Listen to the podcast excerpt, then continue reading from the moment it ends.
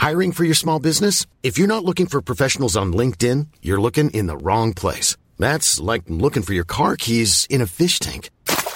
LinkedIn helps you hire professionals you can't find anywhere else, even those who aren't actively searching for a new job but might be open to the perfect role. In a given month, over 70% of LinkedIn users don't even visit other leading job sites. So start looking in the right place. With LinkedIn, you can hire professionals like a professional. Post your free job on linkedin.com slash spoken today. Avant de démarrer l'épisode, j'ai une nouvelle opportunité à vous présenter. Si vous vous demandez à quoi servent les étirements, comment les pratiquer, combien de temps, euh, à quel moment, et qu'en plus vous aimeriez bien gagner en souplesse et en mobilité, et même mieux récupérer après vos séances d'entraînement, eh bien écoutez bien ce qui suit. Aurélien Broussal-Derval, que vous connaissez sans doute, préparateur physique de sportifs de haut niveau depuis plus de 20 ans, il a d'ailleurs coaché euh, des athlètes internationaux et des champions olympiques, eh ben il a créé une formation en ligne spécifique sur les étirements. Et cette formation, elle s'adresse tout autant aux coachs qu'au grand public et aux personnes qui veulent mieux se comprendre, qui veulent euh, apprendre des choses sur leur corps, sur eux-mêmes, qui veulent améliorer leur santé et surtout qui veulent conserver leur capacité physique le plus longtemps possible. Car dans cette formation, on apprend plein de choses. On apprend comment intégrer les étirements dans vos échauffements pour gagner en performance, comment pratiquer les étirements pour gagner en souplesse, mais aussi comment utiliser les étirements pour mieux récupérer, car pour chaque cas, les manières de faire sont différentes. Et Aurélien vous explique tout dans la formation, et il donne même des protocoles et des exemples précis sur comment faire selon chaque objectif.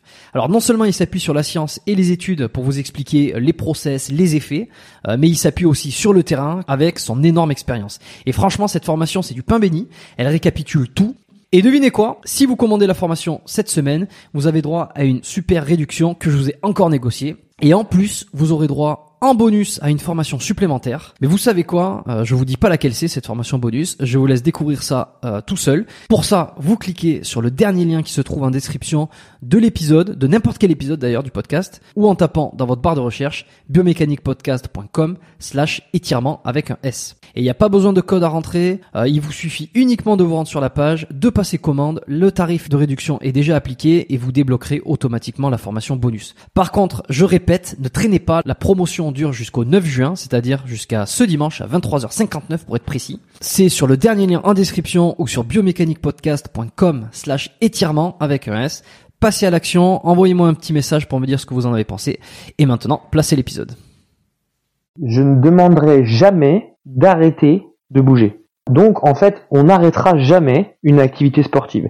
Et ce, qu'il y ait fracture, qu'il y ait rupture tendineuse, qu'il y ait rupture ligamentaire, je m'en fiche. En revanche, je vais demander d'adapter. Ce qui veut dire que si la personne s'est fracturé le tibia, il est évident que je vais pas lui demander d'aller faire des squat jump. Si une fracture n'est pas sur la partie haut du tibia mais partie basse, eh ben on va continuer à faire bouger tout ce qu'on peut, tout simplement parce qu'on sait que bouger, dans tous les cas, ça va faire circuler le sang, ça va favoriser tous les systèmes de récupération.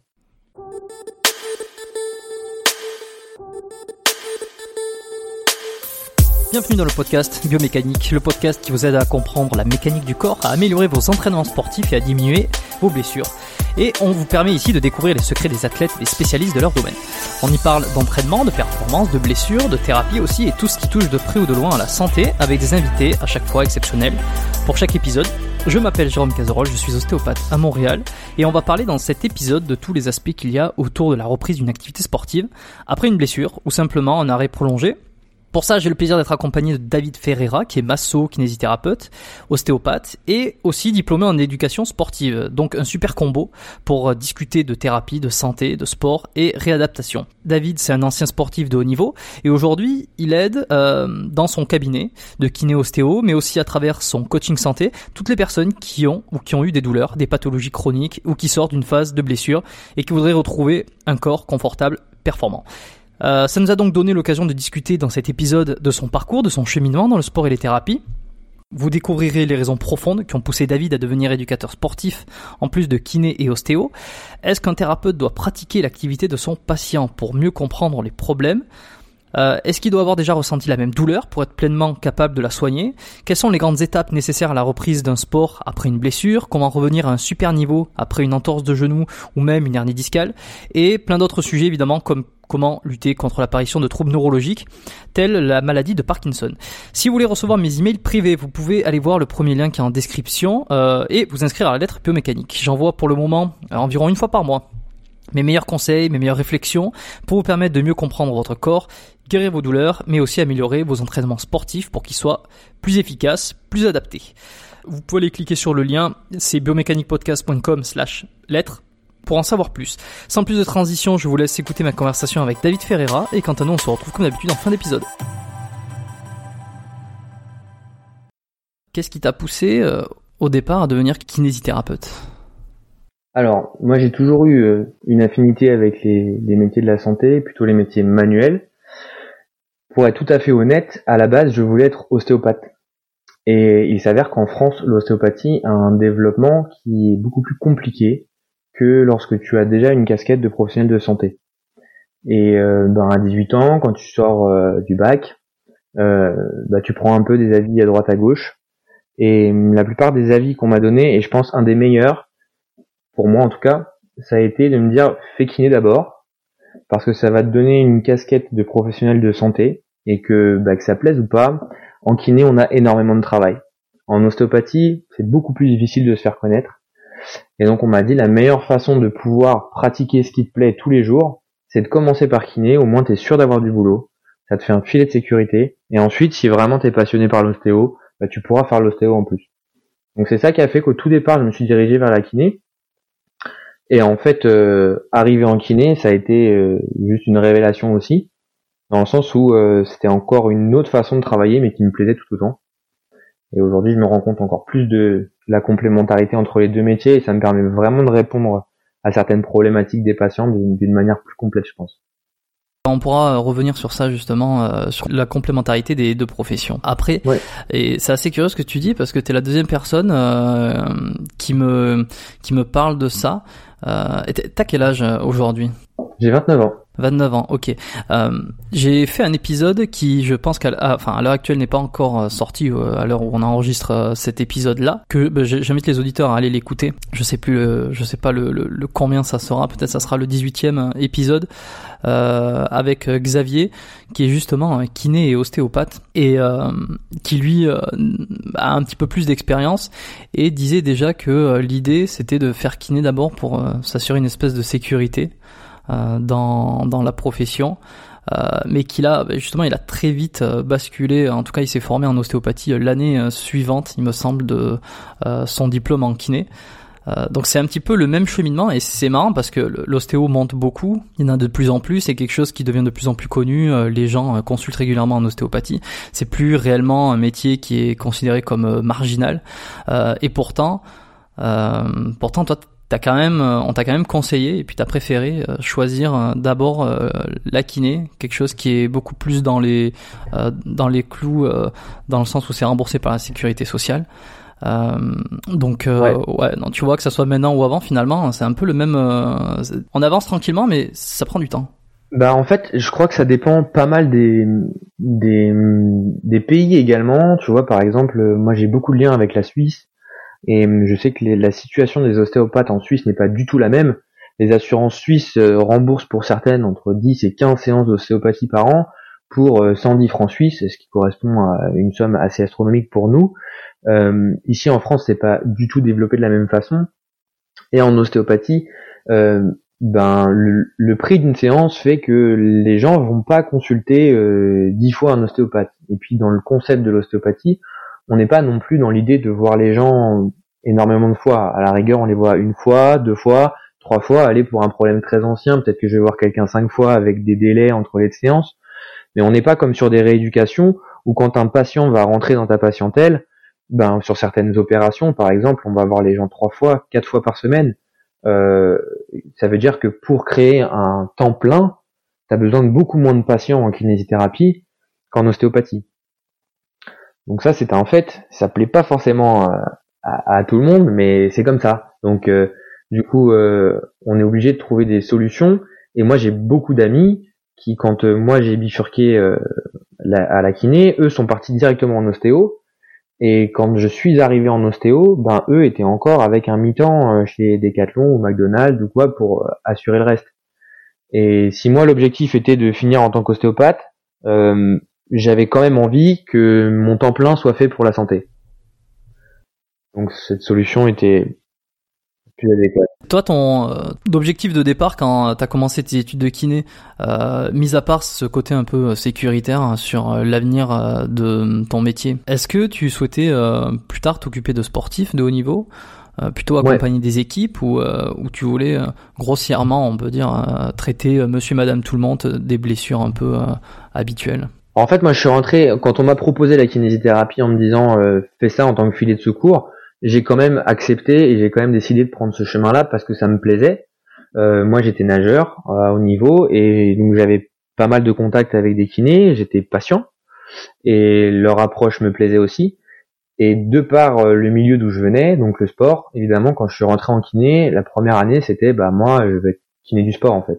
Je voulais m'occuper des sportifs, toujours avec l'idée que de toute manière, j'enchaînerais les deux études. J'enchaînerais avec l'ostéopathie. Donc moi, mon inscription en école d'ostéopathie, je l'ai faite, j'étais encore en troisième année de kiné, puisque je m'étais inscrit, je me souviens, en mois de janvier, et donc euh, j'étais diplômé que de toute façon au mois de juillet. Donc j'étais déjà inscrit et j'ai enchaîné, j'étais diplômé au mois de juillet, et au mois de septembre, j'entrais dans l'école d'ostéo. D'accord. Est-ce que tu te souviens, j'avais posé la question à Xavier, euh, j'avais trouvé ça intéressant, tu te rappelles de ta première expérience en tant que patient, peut-être en kiné et ensuite en ostéo Absolument. Euh, ma première expérience en tant que patient, en tant que euh, en kiné, euh, j'étais nageur et j'avais beaucoup de problèmes d'épaule. j'avais un problème d'épaule surtout à droite et j'avais fini chez un chirurgien parce que le médecin, bah, en gros, donnait des anti-inflammatoires, euh, il disait d'appliquer de la glace et puis il continuait à s'entraîner. Qu'au bout d'un moment, j'avais vu un chirurgien qui avait dit bon bah là l'épaule est un peu instable, il va falloir faire de la kiné. Sinon, euh, si ça passe pas, on envisagera une intervention. Donc du coup, ben tous les espoirs étaient un peu donnés à la kiné à ce moment-là. Donc j'avais un kinésithérapeute euh, vraiment très bien euh, à cette période. Et puis en, gros, ça a été ça. Après, on avait des kinés pour tout ce qui était récupération, mais là c'était totalement c'était différent. Mais ma vraie entrée en kiné en tant que patient, c'était pour une pathologie à la base.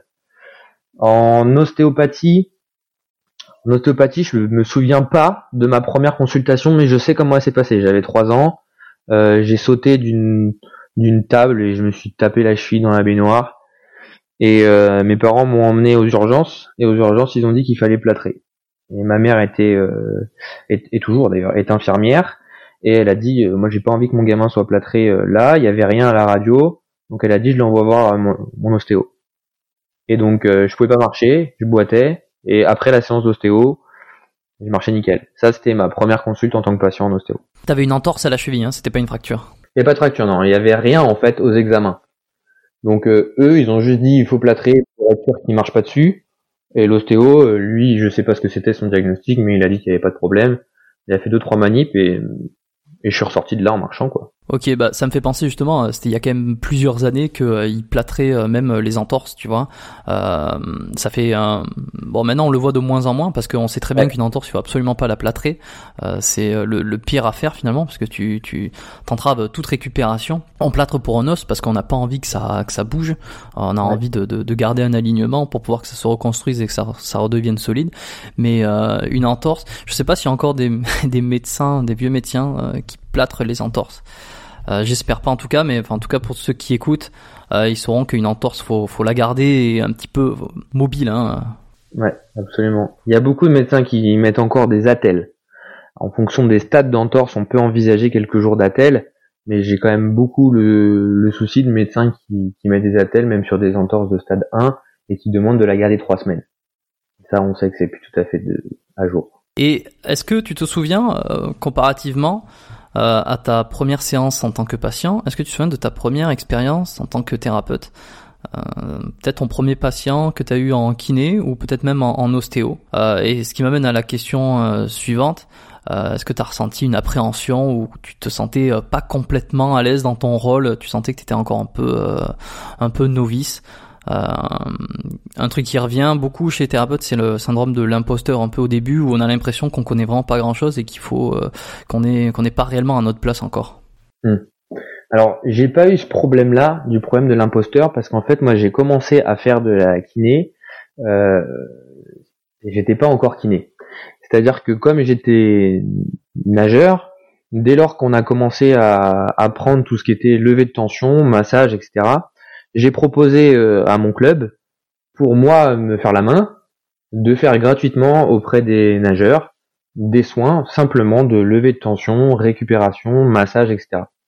À la maison, mes parents m'avaient acheté une table et sur mes parents, je m'entraînais à faire euh, levée de tension, mobilisation. Dès qu'on apprenait un nouveau truc, je faisais tout à la maison et je savais qu'à la maison, si j'y arrivais pas, de toute façon, il n'y avait pas de pathologie sous-jacente, je m'entraînais sur quelqu'un de sain.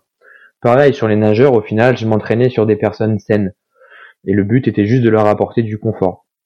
Ensuite, en kinésithérapie, t'es vachement suivi, t'es tout le temps en stage, etc.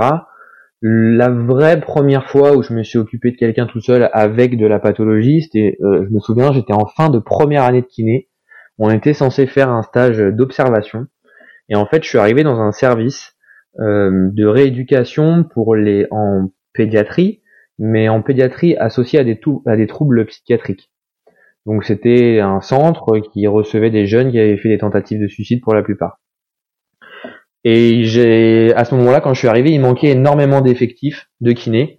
Et donc ils m'ont dit bah écoute, euh, qu'est-ce que tu sais faire? Euh, Tu viens d'où? Qu'est-ce que tu fais? Voilà. Et donc je leur ai dit que j'étais dans le sport. Et ils m'ont dit bon bah on va essayer de te filer des, fins de réduc plutôt en, en mode réathlétisation. Voilà un dossier. T'as une heure pour le lire, mettre en place une réduc, nous dire ce que tu ferais. Donc j'ai fait ça. Ils m'ont dit bon bah très bien, maintenant que tu nous as dit ce que tu voulais faire, bah tu le fais et on te regarde faire. Et si c'est bien, on te donne une liste de patients. Et comme ça s'était bien passé, je me suis retrouvé avec une liste de 6-7 patients à gérer par jour, avec des réathlétisations à faire. Donc en fait, ça m'a mis dans le bain assez rapidement et je, progressivement avec les stages, on avait des pathologies de plus en plus difficiles. En cabinet, en vrai cabinet, là je me suis senti débordé, c'est mon premier remplacement. J'étais diplômé, et je suis arrivé dans un cabinet euh, qu'on appellerait en France les cabinets usines, où tu six personnes qui arrivent en même temps. là, ça a été la, la cata. Euh, du jour au lendemain, tu passes de stage où tu es plutôt supervisé, à là, tu es tout seul, et il y a six personnes qui arrivent, tu les connais pas, et il faut faire quelque chose. Donc là, c'est le moment où j'étais le moins à l'aise, mais c'est des modes de fonctionnement de cabinet qui restent quand même euh, relativement rares, donc j'estime que je suis juste tombé sur au mauvais endroit. En ostéopathie, en ostéopathie, c'est un pareil. Le fait d'être kiné avant, eh bien, tu commences déjà à faire de la thérapie manuelle en kinésithérapie. C'est-à-dire que tu proposes aux gens, tu leur dis, voilà, moi je fais de la manipulation. Si jamais vous le souhaitez, on peut intégrer quelques manipulations dans vos soins de kiné. Donc du coup, je faisais de la thérapie manuelle tant que j'étais pas ostéopathe. Et, euh, et du coup, si tu veux, en thérapie manuelle, les gens ont pas la même attente de toi que quand tu es un ostéopathe. Comme ils savent que c'est sur leurs soins kiné, bah ils se disent bon bah ça apporte un plus par rapport à la kiné habituelle. Si jamais ça me donne pas les résultats euh, de l'ostéo, c'est pas grave parce que c'est pas ça qu'ils attendent. Donc le jour où, où j'ai été ostéopathe et où j'ai fait des vrais soins d'ostéopathie, en réalité ça faisait déjà bien longtemps que j'avais ma réflexion ostéopathique et que je manipulais déjà des gens au cabinet. D'accord, c'est vraiment quelque chose qui est venu progressivement euh, où tu as mis peu à peu en place les outils euh, de l'ostéopathie au sein de, ta pratique euh, déjà de kiné et de la patientèle que tu avais. Donc t'as pas eu vraiment un espèce de gap où t'es passé de tout ou rien. Et même dans tes études de kiné, ça a été pareil. Je veux dire, t'as eu des stages, des choses qui ont fait que, et même toi personnellement, t'es arrivé petit à petit. En fait, t'as pas eu cette sensation de d'un coup, j'ai de très grosses responsabilités, de très grosses attentes. Et parce que ça, ça me fait penser en ostéo. Moi, je suis pas passé par la phase de kiné. J'ai pas fait d'études mhm. de kinésithérapie. Euh, j'ai directement été en études d'ostéopathie. Et il y a un peu cette idée euh, que une fois que tu as terminé les études, alors e, effectivement, tu pratiques pendant ta scolarité, enfin, tu as, des heures de pratique euh, je, je, dis ça pour ceux qui ne savent pas exactement comment ça se passe ces études d'ostéopathie, mais tu as vraiment des, des, plages horaires qui sont de pratique entre nous dans la promotion pour s'exercer aux techniques, aux tests, etc.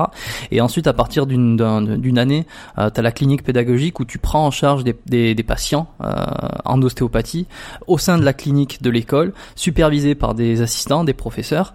Euh, bon, déjà la première fois, évidemment, il y a un petit gap, mais tu es quand même entouré par une équipe euh, pédagogique, donc t'as, on va dire que si jamais tu sais pas ou quoi que ce soit, je veux dire, tu peux être, euh, tu peux être secouru. Euh, T'es pas complètement lâché dans la nature. Mais le gros gap qui se fait, c'est quand tu démarres pour de vrai, parce que là, t'as personne qui vient t'assister, qui peut te donner conseil ou quoi que ce soit. Euh, et, et, la grosse problématique, enfin, la grosse problématique, le l'attente, c'est que, euh, c'est que tu, tu dois avoir des résultats. T'es conditionné déjà dès le départ parce que tu fais une profession qui est pas remboursée, donc on te conditionne du fait qu'il va falloir que tu aies des résultats. Et puis quand ta personne, t'as pas de prof autour de toi et que tu as la personne qui vient te voir, tu sais que elle a, comme tu dis, elle a payé, elle a, elle est pas nécessairement remboursée derrière par son assurance ou en tout cas pas du tout par euh, la sécurité sociale. Donc elle veut un résultat. Euh, c'est pour ça qu'elle vient. Et donc il y a quand même une pression qui se fait sur ça. Euh... C'est exactement ça parce qu'en plus il y a énormément d'ostéopathes sur le marché et que tu tes preuves pour faire pour faire tes preuves en fait avec quelqu'un. En général c'est la première séance. C'est ce que la kinésithérapie apporte euh, comme peut-être moyen de rassurer les thérapeutes, c'est que quelqu'un qui vient pour de la kiné, en général, il vient pour 10 séances. Si jamais t'as pas, tu commences la kiné et t'arrives pas à identifier son problème à la première séance, c'est pas très grave en réalité. Parce que faire du lien avec la personne, c'est aussi important. Donc c'est vrai que si jamais t'as pas identifié le problème de la personne à la première séance, et que cette première séance finalement a été, ben, juste, entre guillemets, l'occasion de créer un contact, c'est pas très grave en soi, puisque toutes les informations que tu auras récupérées pendant cette première séance, elles vont servir à quelque chose. En ostéo, les gens ils viennent à une séance, ils ont déjà un objectif par rapport à leur douleur, il faut qu'il se passe quelque chose après. Donc effectivement, quand t'as que l'ostéo, t'as cette peur-là. Moi, je l'ai pas eu du coup, parce qu'en réalité, je savais déjà faire des soins ostéo et je connaissais mes résultats avant de d'isoler mes deux activités. Hmm. Tu vois, c'est hyper intéressant. Euh, J'avais pas nécessairement prévu de discuter un peu de tout ça. Je pense que j'aimerais y revenir euh, dans des épisodes futurs. Euh, j'essaierai peut-être de. Euh, bon, si ça intéresse les gens, j'aurai des retours par rapport à ça. Euh, c'est pas vraiment là où je voulais aller aujourd'hui de toute façon, mais ça montre euh, déjà d'une part un peu ton parcours, ça explique euh, par quoi t'es passé, un petit peu comment quel a été ton cheminement. C'est intéressant de voir la, la conscience que t'as par rapport à ça. Tu dois avoir beaucoup de collègues aussi ou des, des confrères, comme on dit, qui n'ont pas fait kiné, qui ont dû déjà te peut-être expliquer cette situation de de ce qu'ils ressentaient quand ils ont démarré. ouais. Sans nécessairement vouloir continuer euh, là-dessus sur les problématiques euh, de logistique euh, kiné ostéo sur l'installation ou quoi.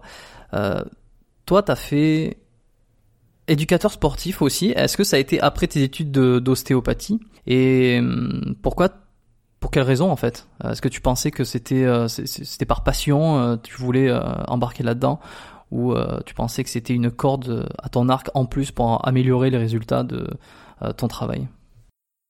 Alors absolument pas. En France, être éducateur sportif, tu as une équivalence avec la kinésithérapie. Euh, il suffit simplement de suivre des modules de kinésithérapie du sport pendant ta deuxième année de kiné. Et à la fin de ta deuxième année de kiné, avec les résultats de tes examens de kiné du sport, tu as possibilité de valider un diplôme d'éducateur sportif qui te donne la possibilité de faire des cours collectifs euh, dans des structures qui gèrent plusieurs patients en même temps. Euh, j'entends des structures qui ne sont pas reliées à la sécurité sociale, donc par exemple des studios, euh, studios stretching, studios yoga, etc. Et ça te donne la possibilité de gérer des séances de groupe. Ok, mais on peut dire que tu es coach sportif ou pas finalement? Alors non, je dirais pas coach sportif, on va dire juste éducateur sportif, c'est le diplôme que j'ai. Euh, ensuite, je n'ai pas suivi par exemple un BPGEPS ou un CREPS ou quelque chose comme ça. J'ai pas, euh, si je vais dans une salle de sport, je suis pas en mesure de donner des cours qui sont autres que pour la santé. D'accord. Et tu pourrais, euh, tu pourrais pas être non plus euh, coach, entraîneur personnel dans un gym sur un plateau musculation par exemple, ou t'accompagner quelqu'un sur une séance de sport Tout dépend personnel? des objectifs. Et c'est ce que je disais parce que moi j'ai développé le coaching santé depuis cette année. Tout dépend de ses objectifs. Si ses objectifs sont santé, j'ai les compétences si ses objectifs sont performance, que c'est quelqu'un qui me dit euh, euh, moi je suis euh, rugbyman et je veux aller au plus haut niveau, ou moi je veux faire du bodybuilding et je veux me présenter à une compétition, non, clairement je l'enverrai vers quelqu'un qui est plus spécialisé là-dedans. C'est pas mon domaine. Plus un préparateur physique dans ce cas-là. Je renvoie à l'épisode avec Julien Volant où on parlait de la préparation physique, du coaching. donc peut-être que toi tu te situerais sur un athlète par exemple qui s'est blessé euh, qui veut déjà reprendre une rééducation. Euh, toi, tu te situes peut-être ici en début de, alors en rééducation, en euh, en départ de, de, de l'activité et ensuite c'est peut-être le, le, préparateur physique ou le Exactement. comment je suis spécialisé dans la prise en charge des gens soit qui veulent se remettre à une activité physique et avoir des objectifs uniquement santé, c'est-à-dire s'entretenir, ou des gens qui sortent de pathologie et qui vont se réintégrer après sur un sur un cursus de prépa physique beaucoup plus poussé. Je fonctionne en avec des coachs euh, qui eux sont spécialisés là-dedans et moi je fais le lien, c'est-à-dire que cette idée-là, elle est venue à la base de de coachs avec qui je travaillais et qui me disaient bah moi si la personne elle est trop proche de la pathologie, bah je le fais pas trop parce que j'ai peur de la faire rechuter. Ou euh, le coach qui me dit bah moi cette personne-là, elle a une pathologie inflammatoire euh, polyarthrite rhumatoïde ou quoi, elle fait énormément de poussées et je sais pas gérer ça et je sais pas trop moduler mon activité par rapport à ça. En France, il y a des coachs qui maintenant peuvent faire une spécialisation dans la pathologie, mais moi j'ai voulu vraiment répondre à cette partie-là qui m'intéressait parce que moi je fais beaucoup de sport à titre personnel et je voulais m'occuper de ce lien entre la performance avec un coach dédié et la sortie de la rééducation où t'es pas non plus encore tout à fait suffisamment au niveau pour être dans la performance. Ok, et la réathlétisation, euh, à ce moment-là, où c'est que tu penses qu'elle interviendrait La réathlée, en fait, ça, normalement, ça devrait être fait dans les cabinets de kiné. Dans la vraie vie, euh, la réathlée se fait pas dans les cabinets de kiné, souvent à cause des structures.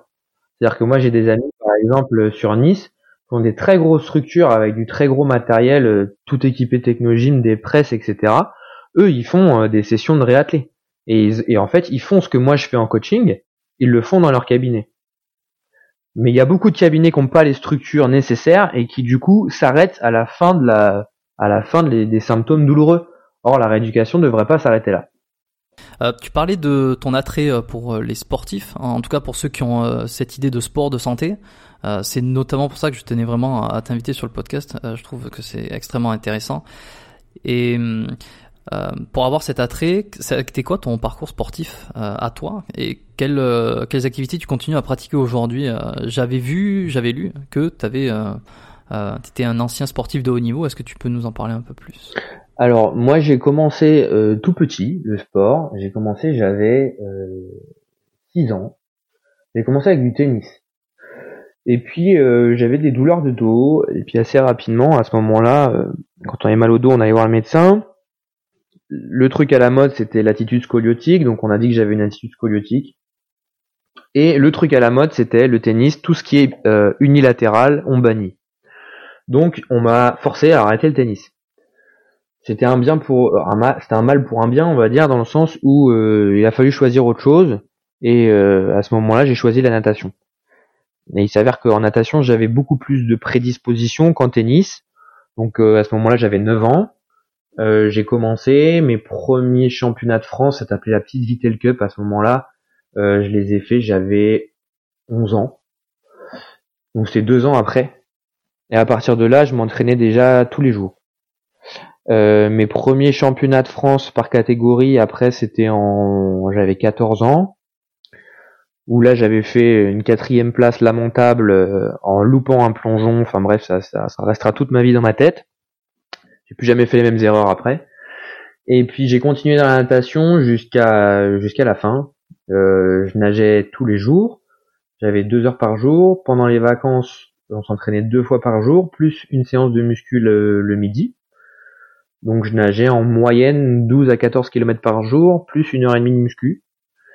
Euh, et j'ai continué ça jusqu'à ce que mes études euh, ne me le permettent plus en fait, arrivé à la seconde euh, au lycée, il a fallu faire un choix. C'est soit je partais en sport-études, soit je savais que, mais il fallait faire le bac en 4 ans, soit je voulais faire le bac en 3 ans et je restais sans sport-études, mais je savais que j'allais me faire euh, distancer par ceux qui étaient derrière moi.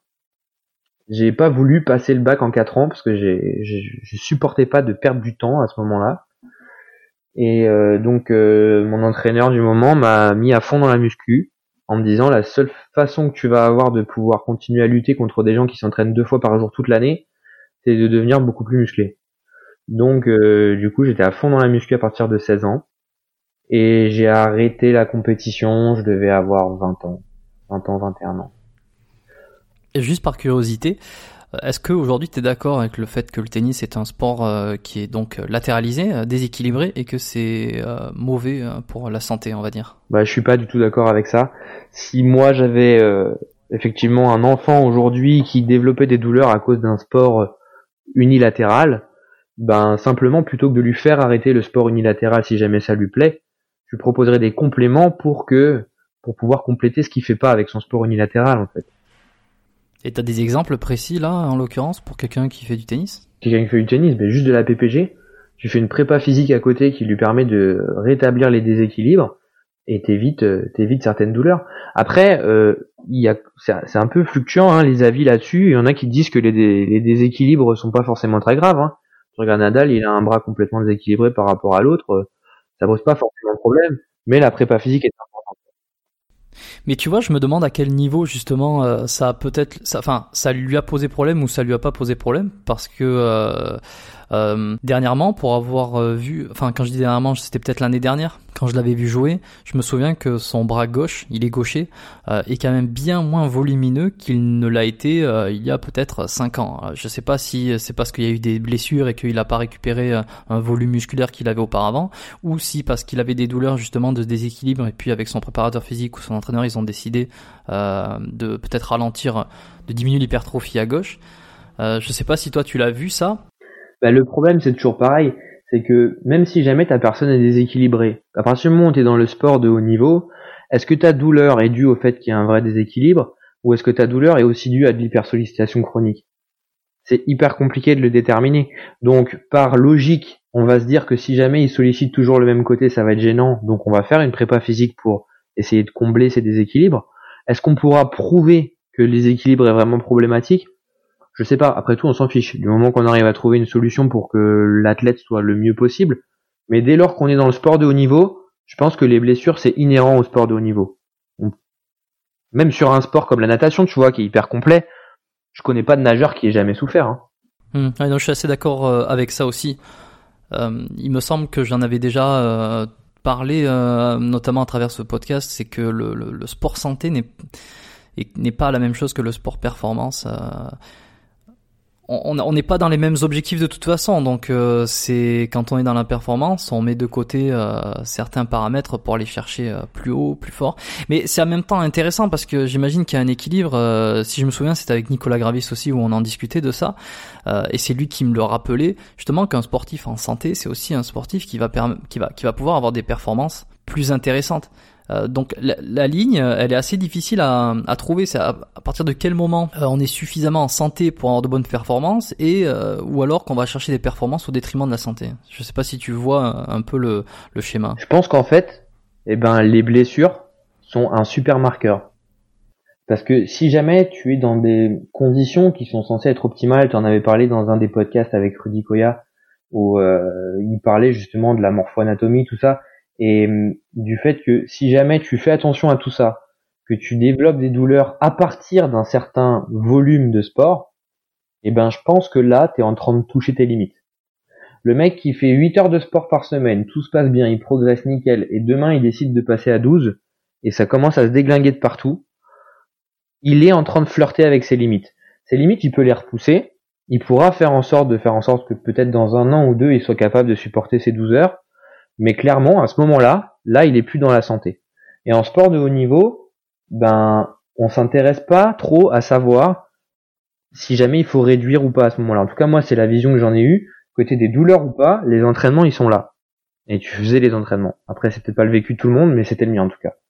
Et toi, justement, qui a, pratiqué euh, du sport, euh, qui a ce, retour, ce feedback et cette expérience personnelle, est-ce que tu penses Enfin, est-ce que tu fais partie euh, donc des, des thérapeutes euh, ou des, des kinés ou des préparateurs physiques, enfin de, euh, on va dire tout ce tout ce secteur, toute cette catégorie de gens qui euh, qui essaient d'améliorer les performances et la santé de leurs clients, patients, ça dépend. Est-ce que tu penses qu'il faut avoir pratiqué euh, le sport de son athlète ou de son patient pour mieux comprendre euh, les problématiques euh, et les traiter. J'avais entendu dans un podcast, je sais plus lequel, je pense que c'était un, podcast de, d'Aurélien Broussal qui est, qui est un préparateur physique sur cette sur ce questionnement, à savoir que on peut être extrêmement bon préparateur physique euh, sans nécessairement pratiquer le sport en question.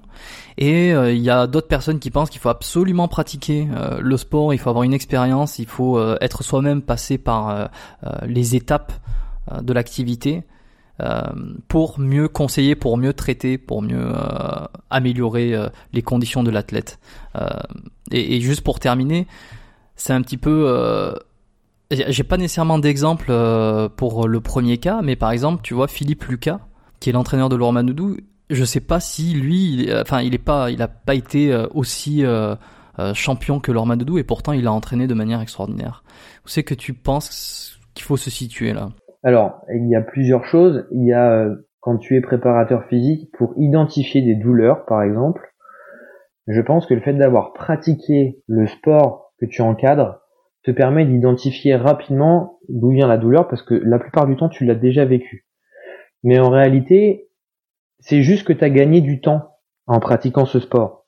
Parce que toutes les années que tu as passé à pratiquer ce sport, à ressentir les douleurs, etc., sans forcément savoir les expliquer, bah, tu engrangé des sensations, tu as engrangé des situations et des expériences qui, le jour où tu bénéficies euh, ben, de l'enseignement en rapport avec la santé, deviennent tout d'un coup beaucoup plus cohérentes. Tu te dis, mais ouais, c'est ça que j'avais, c'est ça qui se passait, etc.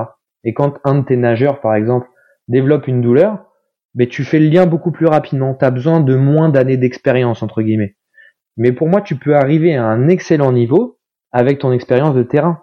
Simplement, effectivement, moi, j'arrive dans un club de natation en tant que préparateur ou en tant que staff médical, un autre arrive dans un club de natation, n'a jamais fait de natation, je pense que je diagnostiquerai les choses plus rapidement que lui si jamais il a aucune expérience dans la natation. Mais si jamais tu prends un mec qui est là depuis 10 ou 15 ans à s'occuper de nageur et qui a jamais nagé de sa vie, probablement qu'il les diagnostiquera encore plus rapidement que moi, parce qu'il aura engrangé des sensations aussi. D'accord, donc l'expérience pour toi elle passe pas nécessairement par le fait d'avoir pratiqué soi-même euh, l'activité en question et d'avoir euh, expérimenté euh, soi-même les blessures. Non, je pense pas. Je pense juste que quand tu les as expérimentées, tu gagnes du temps. Ouais, j'ai pas assez de recul peut-être moi pour ça, je sais pas trop. juste pour ma petite, mon petit retour personnel, j'ai l'impression que quand j'ai moi-même ressenti dans le passé ou, ou, précédemment une douleur. Mmh. Euh, lorsque euh, le, le, le, patient en fait euh, me décrit sa douleur, me parle de sa problématique, j'ai l'impression d'avoir beaucoup plus l'empathie ou en tout cas par rapport aux détails qu'il va me donner. Si moi je les ai ressentis soit dans les semaines précédentes, admettons, et il vient me voir parce que il a mal au dos. Si moi j'ai eu un petit peu mal au dos dans l'année qui a suivi ou alors dans les, dix dernières années ou que j'ai que j'ai eu une blessure, je vais être capable un petit peu d'essayer de, de m'imaginer, de ressentir sa douleur et ça va m'aider. Alors ça n'a absolument rien de spirituel ou euh, rien de métaphysique ou quoi. C'est c'est c'est subjectif certes, mais on est dans on est on est dans le corps quoi. Hein. Euh, J'ai l'impression que je vais être mieux capable donc de ressentir ce qu'il ressent dans un sens. J'essaie de me le mentaliser moi-même. Ok, je me souviens avoir ressenti ça, donc je vois ce qu'il ressent et sans essayer de faire euh, trop de similarité, euh, alors que peut-être il y a une différence, tu vois. Euh, J'essaie de rester de rester neutre quand même, mais c'est comme si ça m'aidait dans un sens à mieux diagnostiquer. Euh, quand je dis diagnostiquer, euh, c'est à mieux trouver peut-être l'origine du problème. Est-ce qu'on est plus sur quelque chose de musculaire, articulaire, euh, postural, voilà, bon, ce genre de choses, tu vois. Je sais pas si toi ça te le fait ça. C'est tes derniers mots qui me semblent hyper intéressants, c'est les mots où tu dis ça m'aide à diagnostiquer. En fait, c'est-à-dire que par les douleurs que le patient te communique, toi, il y a tout un schéma qui est déjà existant dans ton cerveau à toi parce que tu as analysé tes douleurs à toi, qui font que tu es capable de faire un chemin, un raccourci vers les tissus qui posent problème, sans avoir eu à poser les questions au patient. Et là, tu vas lui dire, alors attendez, parce que là, vous me dites, vous avez mal en bas à droite. Moi, j'ai eu ça il y a deux semaines, et c'était lié avec euh, des douleurs au niveau du ventre. Est-ce que vous aussi c'est ça, par exemple? Et la personne va dire, bah ouais, ouais, j'ai des douleurs de ventre en fait, tu as gagné du temps. C'est exactement comme cette histoire de préparateur physique qui a pratiqué le sport ou pas. Le fait d'avoir expérimenté la pathologie, tu as déjà réfléchi autour de cette pathologie. Mais maintenant, si jamais tu ne l'as jamais vécu, que je te donne un premier patient, ben, tu vas galérer à trouver, et puis lui va pas forcément te donner les réponses que t'attends parce qu'il sait pas ce que t'attends, il sait pas ce que tu cherches. Mais si tu arrives à trouver ton chemin, et que tu arrives à le guérir, la prochaine fois qu'un patient comme lui se présente, il te faudra quatre fois moins de temps. Et la surprochaine fois que quelqu'un va se présenter, il t'en faudra six fois moins. Tu vois ce que je veux dire? Je, je, je comprends. C'est un peu le schéma le schéma reste le même, que tu l'aies expérimenté toi-même par tes propres sensations ou alors par l'expérience de ce que tu as euh, eu en tant que, que, patient qui t'a raconté des choses. Euh, le schéma de pensée, de, de, en tout cas le fait de retrouver l'origine ou euh, le, schéma lésionnel, en fait, il va beaucoup plus vite. Que tu l'aies expérimenté toi-même ou que tu l'as vu plusieurs fois. C'est ça, c'est ça hein, je comprends bien. C'est ça, et le fait que toi tu l'aies vécu personnellement, il y a des réponses à cette pathologie que tu as je sais pas si tu comprends bien ce que je veux dire, mais en fait, le patient, lui, il sait pas ce que tu recherches. Et peut-être que pour lui, le fait que ça le réveille à 4 heures du matin, c'est pas important. Et donc, si jamais tu poses pas cette question à ce moment-là, tu vas passer à côté. Alors que si toi, tu as eu la même douleur que lui, tu as une, quantité d'informations énormes qui sont en fait tes expériences. Hmm, d'accord, ouais, bah c'est ce qui est assez euh, logique en fait quand on y met les mots dessus au final. Je pense vraiment que c'est là la clé de du temps gagné à vivre les à vivre les pathologies parce que franchement moi j'ai pas très envie de vivre toutes les pathologies de mes patients pour pouvoir mieux les soigner. Ouais, non mais ça paraît complètement logique et euh, ça fait partie de l'expérience qu'a un thérapeute aussi euh, s'il l'a ressenti lui-même, s'il l'a vu énormément de fois. C'est vrai qu'aussi des fois t'as pas nécessairement besoin d'avoir ressenti euh, la douleur pour y poser euh, une compréhension pour voir de quoi il s'agit. Je vais prendre un, exemple tout simple. C'est vrai que hum, plusieurs fois, euh, euh, je peux avoir des gens qui viennent me voir, qui pratiquent notamment la musculation et qui ont des douleurs dans l'épaule sur certains mouvements comme le développé couché ou comme le fait de, lever une, haltère sur le côté, l'élévation latérale pour les puristes. Euh, avec une explication de la douleur qui se trouve lorsqu'il lève l'épaule un peu au-dessus de la tête, lorsque euh, la douleur elle vient un petit peu derrière l'épaule et puis elle diffuse sur le côté. Tu vois ce genre de choses. On, est d'accord que c'est le supraépineux est, forcément euh, touché, enfin en inflammation dans un sens. Pour quelle raison, pour quelle cause on va essayer de le trouver, hein, ça va être notre objectif, d'essayer de décomprimer un peu la zone, décomprimer l'épaule et puis redonner de l'équilibre à la structure. mais moi, par exemple, c'est pas une douleur que j'ai forcément ressentie. Pourtant, euh, les, les, les, symptômes sont tellement, euh, on va dire, pas simples, mais tellement récurrents. Et puis, c'est, on sait que c'est une pathologie qui arrive extrêmement, euh, ouais, fréquent, fréquemment. C'est ça. et heureusement, j'ai envie de dire que on n'est pas obligé de ressentir chaque douleur parce que le médecin, lui, il a appris. Parce que si à chaque fois qu'il devait poser un diagnostic de cancer, il avait été obligé lui-même de le ressentir, c'est un peu euh, bizarre. De le vivre. Euh, ouais. ce qui, ce qui m'amène peut-être à la à l'interrogation que j'avais aussi, c'est euh, ton parcours d'éducateur sportif et le fait d'aider directement dans le sport à donner peut-être des, des, vraies indications, des programmes d'entraînement, d'avoir cette cette connaissance et peut-être aussi d'avoir expérimenté toi-même la musculation, d'en avoir fait euh, pas mal. Est-ce que euh, tu penses que euh, ça t'a aidé à être un, meilleur kiné? La réponse est évidemment oui, j'imagine, un meilleur kiné ostéo. et est-ce que être kiné ostéo t'a amené à être meilleur dans la conception de programme? Parce que tu avais vraiment cette approche anatomique, physiologique Alors il y a, deux choses. Le fait d'avoir pratiqué du sport, je pense, te rend effectivement meilleur en tant que kiné ostéo, tout simplement par rapport à la position de ton corps. Le fait de pratiquer une activité physique te fait beaucoup euh, mettre en place des schémas moteurs, etc. Moi, quand j'ai appris les manipulations en ostéopathie, euh, ça a été beaucoup plus rapide pour toutes les personnes qui étaient sportives ont appris beaucoup plus rapidement les manipulations que ceux qui ne l'étaient pas du tout.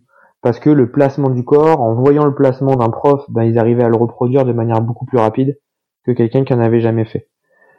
Ensuite, est-ce que le fait d'être kiné-ostéo m'a aidé à, pouvoir faire des meilleurs programmes? En fait, moi, j'ai jamais travaillé autrement. C'est-à-dire que j'ai jamais fait de programme à des gens euh, en dehors d'un cadre de soins. J'ai jamais fait en dehors de la santé. Donc, en fait, tout ça, je l'ai mis en place au même moment.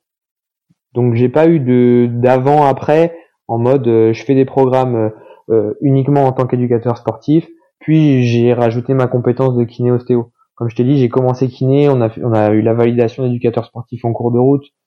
Donc en fait, j'avais déjà plus ou moins toute cette vision euh, santé et rééducation quand j'ai proposé euh, mes, coachings. Et euh, comme tu es ostéo, tu fais partie des comme on appelle des praticiens de première intention, c'est-à-dire qu'on peut venir te voir sans nécessairement passer par la case médecin. mais tu es aussi kiné, ce qu'on appelle je, je pense, hein, tu, vas, tu vas me dire si je me trompe, le kiné il est à la fois première et deuxième intention. Euh, c'est-à-dire qu'on peut venir directement chez lui, euh, mais on peut aussi euh, passer par le médecin qui fait une prescription pour aller voir le kiné. Est-ce que jusque-là je suis bon? Alors le kinésithérapeute a le droit de faire des soins bien-être, entre guillemets, sans ordonnance. En revanche, tous les soins thérapeutiques sont sous ordonnance en France. Ok, d'accord. Donc le kiné, s'il veut euh, être pleinement dans euh, son champ d'expertise euh, et dans son rôle, il faut que le patient ait été voir le médecin avant, qu'il ait une prescription pour aller consulter son kiné, pour que le kiné fasse exactement ce qu'il faut pour pour pour la rééducation. donc t'as donc ces deux casquettes, enfin ces deux casquettes, même trois casquettes on va dire, mais si quelqu'un vient te voir directement, par exemple pour une séance d'ostéopathie, donc tu n'as pas eu, euh, il n'est pas passé par le médecin auparavant, il n'y a pas eu de diagnostic. On est d'accord pour dire que l'ostéopathe n'a pas le droit au diagnostic. Enfin, le diagnostic médical, comme on l'entend, euh, il ne peut pas euh, l'émettre, sinon s'il est considéré comme de la, ouais. je sais pas comment on dit, la médecine. Exercice illégal de la médecine. Voilà, c'est ça. C'est ça. par contre, le kiné, est-ce qu'il peut faire des diagnostics? Eh bien, comme l'ostéopathe, pour contourner un peu ces histoires juridiques qui n'ont aucun sens mais qui qui ont euh, qui existent, eh bien le kinésithérapeute fait du diagnostic kinésithérapique et l'ostéopathe fait un diagnostic ostéopathique. Ouais, bon, voilà. on joue avec les mots pour finalement euh, faire à peu près euh, les mêmes choses. de toute manière, de toute manière, si tu fais pas un diagnostic, parce que chacun fait le diagnostic à, à, à son niveau de d'action, le médecin va faire un diagnostic médical. Mais si toi, t'es kinésithérapeute, il arrive qu'on t'envoie un patient, moi j'ai des, ordonnances où il y a marqué kinésithérapie pour douleur d'épaule. Bon bah il n'y a pas de diagnostic. Normalement le, médecin est censé le faire. J'appelle le médecin, bah vous m'avez pas mis de diagnostic. Bah ouais mais je sais pas trop ce qu'il a moi. Bah, est-ce que je suis pas obligé de faire un diagnostic? Alors oui, je vais pas l'écrire en grand et le crier en grand, c'est moi qui ai fait le diagnostic médical de cette personne mais j'ai pas le choix pour pouvoir choisir mes outils que d'au moins poser une hypothèse diagnostique, de savoir qu'est-ce que je traite. Ah ouais, parce que pour traiter, euh, faut connaître euh, quel est le problème. Euh, on rappelle qu'un diagnostic, c'est un, gros mot, mais c'est juste en fait trouver quel est le problème, parce que quand douleur d'épaule, c'est pas un problème, c'est une, enfin c'est pas un problème, c'est pas une cause ça révèle pas le, le, souci. Par contre, une tendinite, admettons, hein, un tendinite du supraépineux, Là, on est sur un diagnostic puisque euh, c'est le muscle qui pose problème. On, a trouvé le, on a trouvé euh, ce qui, ce, ce qui va pas. Hein. Le, problème, problème structurel à la limite. Après, pourquoi il, c'est ça qui est difficile des fois. Hein. C'est le, la le cause conséquence, c'est que le diagnostic, admettons, il va être la tendinite. Mais qu'est-ce qui cause la tendinite? Ça peut être un, un problème ailleurs. Et pourtant, le problème ailleurs n'est pas considéré comme le diagnostic.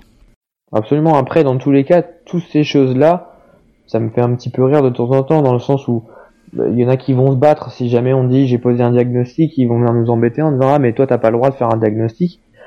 Bah mettons un autre mot. J'ai identifié le problème. peu importe, on s'en fiche, c'est la même démarche. Et le but, on a tous le même but, c'est de soigner des gens et au moins de leur les accompagner dans leurs soins quoi. C'est ça. Et euh, peu importe finalement comment on appelle les choses, euh, les gens quand ils viennent c'est pour aller mieux. Donc c'est notre objectif principal. Euh, des fois on est obligé de, euh, de faire attention à, tout ça d'un point de vue juridique. Bon, c'est des considérations. Bref, euh, quelqu'un vient te voir non On va on va prendre les choses plus simplement plutôt. Hein. C'est comme c'est moi, je vais te poser la question directement. Euh, si je viens te voir parce que j'ai une blessure, hein, comment euh, il faudrait que je reprenne le sport De manière générale, est-ce qu'il y a des grands principes euh, et est-ce que je dois attendre longtemps pour euh, reprendre une activité sportive ou alors il faut le faire très vite. Et j'imagine, je sais que euh, ça dépend vraiment euh, des cas. Je veux dire, on, on va pas considérer la même chose à quelqu'un qui qui s'est fait une fracture qu'à quelqu'un qui a une, une, une, petite, une petite foulure de cheville, on va dire. mais est-ce qu'il y a des grands principes derrière la reprise d'une activité sportive après une blessure? Alors, ce que moi j'explique à mes patients, c'est que je ne demanderai jamais d'arrêter de bouger. Donc en fait, on n'arrêtera jamais une activité sportive. Et ce, qu'il y ait fracture, qu'il y ait rupture tendineuse, qu'il y ait rupture ligamentaire, je m'en fiche. Et je vais préciser mes propos. Euh, en revanche, je vais demander d'adapter. Ce qui veut dire que si la personne s'est fracturé le tibia, il est évident que je ne vais pas lui demander d'aller faire des squat jump. En revanche, si une personne s'est fracturé le tibia et qu'elle a la possibilité d'aller bouger son genou parce que la fracture n'est pas sur la partie haut du tibia mais partie basse, eh ben on va continuer à faire bouger tout ce qu'on peut, tout simplement parce qu'on sait que bouger, dans tous les cas, ça va faire circuler le sang, ça va favoriser tous les systèmes de récupération. Donc une personne qui me dit est-ce que je dois arrêter le sport, ma réponse elle est systématiquement non. Mais par contre vous allez devoir l'adapter. Donc si jamais la, problématique est au niveau du membre inférieur, on va faire tout ce qu'on peut faire. Et on va euh, on appelle ça quantifier le stress mécanique, mais simplement dire, ok, aujourd'hui, à ce stade-là, on va se servir des douleurs de la personne pour déterminer jusqu'à combien de contraintes on est aussi capable d'aller, ou peut-être qu'il y a un montage chirurgical, et dans ce cas-là, c'est le chirurgien qui nous dit jusqu'à combien de contraintes on peut aller sans poser problématique par rapport au montage, et on va déterminer le stress mécanique qu'on peut appliquer. Et ensuite, on va faire un stress mécanique qui va être progressif, de telle sorte à ce que les tissus puissent se réhabituer de manière progressive, se renforcer, etc., jusqu'à ce qu'il soit capable de supporter l'activité qui était l'activité du départ, celle qu'on a comme objectif à retrouver. Et à partir du quand euh, tu penses que euh, le sport peut entraver la récupération ou, entraver le processus de cicatrisation euh, au lieu de l'améliorer ou d'aller dans son sens? Est-ce que la limite elle est, elle est elle est fine, elle est assez grande?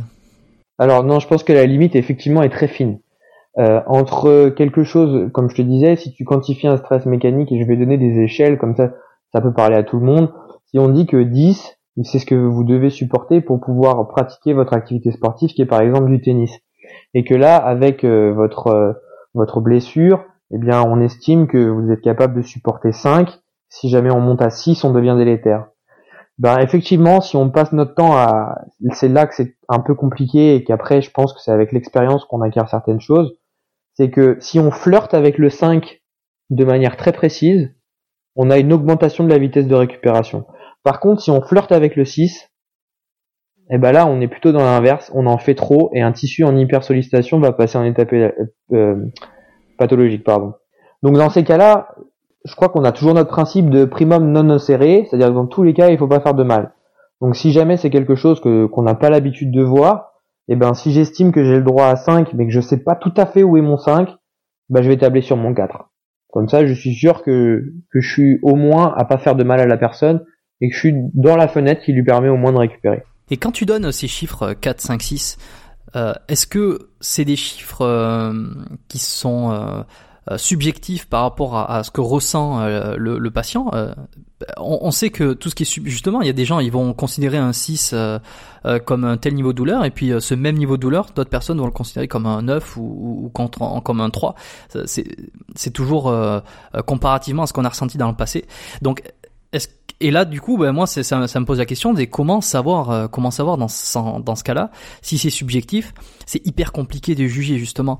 Euh, alors, et si c'est pas ça, est-ce que c'est peut-être euh, par des niveaux de test, des outils que tu as toi, qui te permettent de te de dire, de savoir si tu es à 5, à 10 ou à 2 ben, Je vais prendre un exemple très concret, parce qu'en fait, ces échelles-là, c'était pour essayer de conceptualiser la chose. Je vais prendre un exemple très concret. J'ai un patient parachutiste euh, qui à l'atterrissage, euh, il y a eu un accident, il s'est fait éclater le pied parce qu'il était en, en tandem en fait, tu vois, il est moniteur de parachute. La personne lui est tombée sur le pied et lui a fracassé le pied. Donc il s'est retrouvé avec un fixateur, enfin il avait des broches, etc. Et il a fini par revenir en rééducation.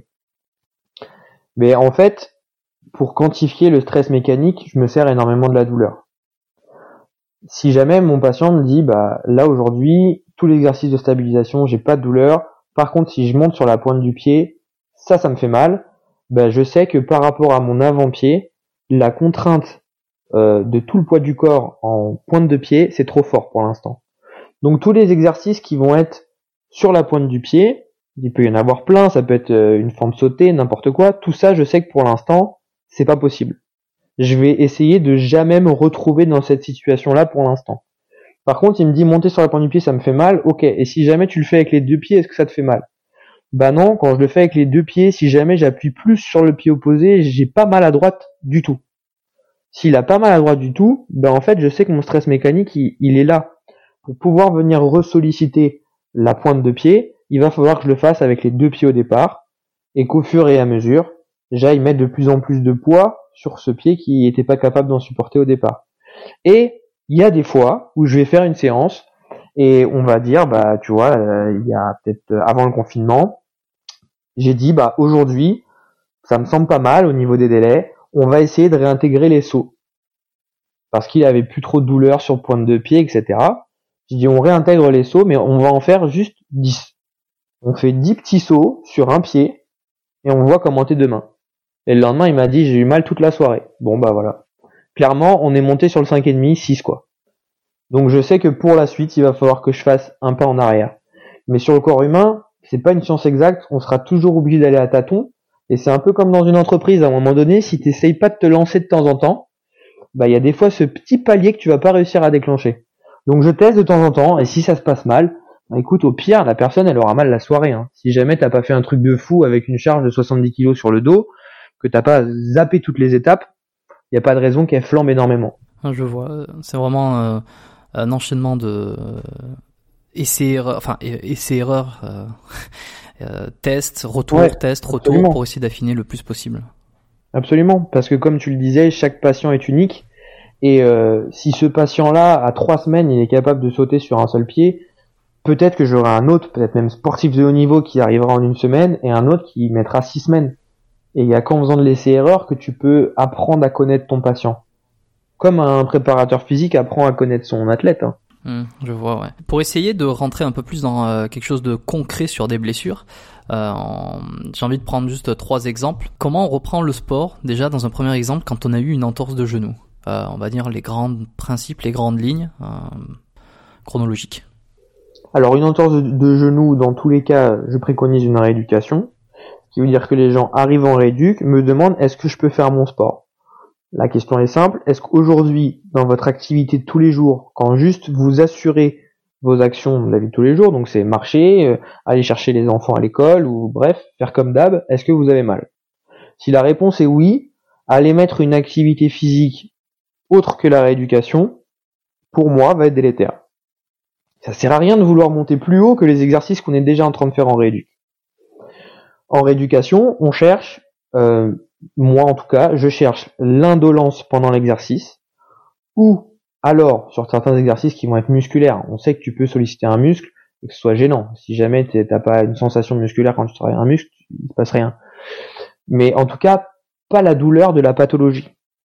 Donc moi je cherche à ne pas déclencher cette douleur sur certains, certaines conditions très précises comme des douleurs euh, dues à des lésions musculaires où là on va pouvoir accepter que ça fasse un peu mal au départ mais pareil, je dis à la personne, zéro pas de douleur du tout, 10 la pire douleur que vous puissiez imaginer, on aura le droit de monter jusqu'à 3 ou 4. Ça, c'est ce que les études scientifiques aujourd'hui montrent. C'est subjectif par rapport à la personne, mais a priori, ça fonctionne bien de manière répétée sur un pool de patients très développé. Donc voilà, ensuite, si cette personne-là n'a plus du tout mal dans la rééducation, dans la vie de tous les jours, exercices que je lui donne, bah là je lui dis on va recommencer avec des exercices, des pardon de, l'activité physique, du sport, et on voit ce que ça donne. La première fois, si vous faites de la course à pied, allez courir un quart d'heure et voyez comment ça se passe le soir. Si jamais il n'y a pas de douleur particulière, eh bien le lendemain ou deux jours après, vous allez courir une demi-heure. Si jamais une demi-heure ça déclenche des douleurs, eh bien vous revenez à un quart d'heure. Et on va faire un quart d'heure pendant une semaine, une semaine et demie, et on réessayera une demi-heure. Et c'est exactement ce que je fais en soins. On fait de l'essai-erreur. Et si la demi-heure elle passe bien, sans douleur, sans inflammation le soir, nickel. Vous restez un peu sur une demi-heure et on essaiera 45 minutes dans une semaine. Ok, le squat, euh, dans ce schéma-là, est-ce qu'il, euh, est-ce que tu le fais intervenir euh, en, milieu de, reprise comme ça, par exemple sur euh, sur euh, sur la course à pied, euh, en admettant que le premier niveau ça soit de démarrer la course à pied de, de 15 minutes et ensuite passer à 30 minutes et puis ça va. À, à partir de quel moment, par exemple, tu intègres du squat et si jamais tu l'intègres ou pas, est-ce que tu penses que ça a un intérêt pour le genou, que ça soit bénéfique ou, ou délétère? Ouais, le squat je le réintègre très tôt, mais je le réintègre en kiné en fait.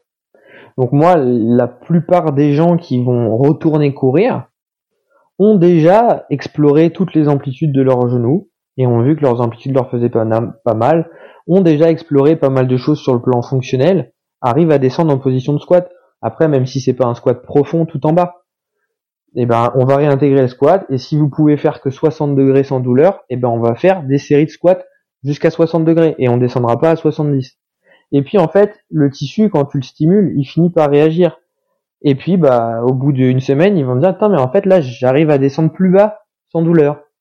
Et ben là, ok, on pourra faire du squat plus bas et on exploitera toujours l'amplitude sans douleur. Moi, c'est ma façon de fonctionner et je fonctionne beaucoup sur euh, les modulations de symptômes et tout ça. J'essaye de faire en sorte de solliciter tout ce qu'on peut dans ce que le corps nous permet. Ouais, c'est bah, très logique. On est sur, euh, la...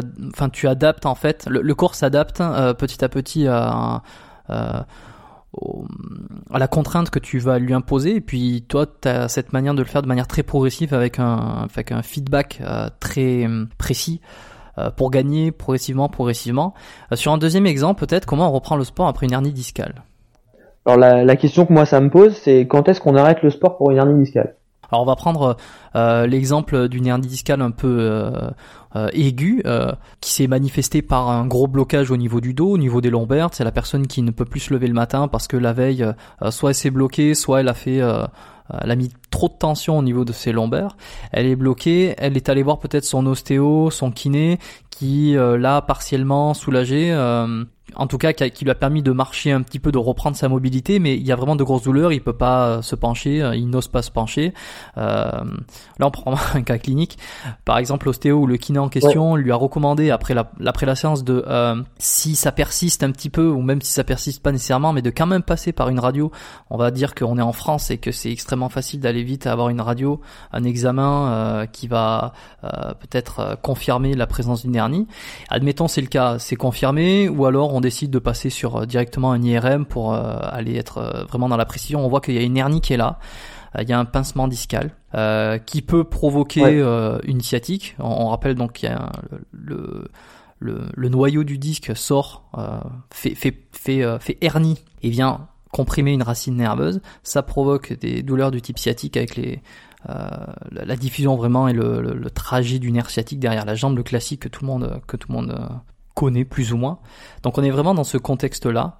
Euh, et donc là, la personne, elle est avec son hernie, un petit peu embêtée en se disant bon ben voilà, maintenant euh, comment euh, est-ce que je vais pouvoir reprendre le sport et comment je vais faire? Ouais.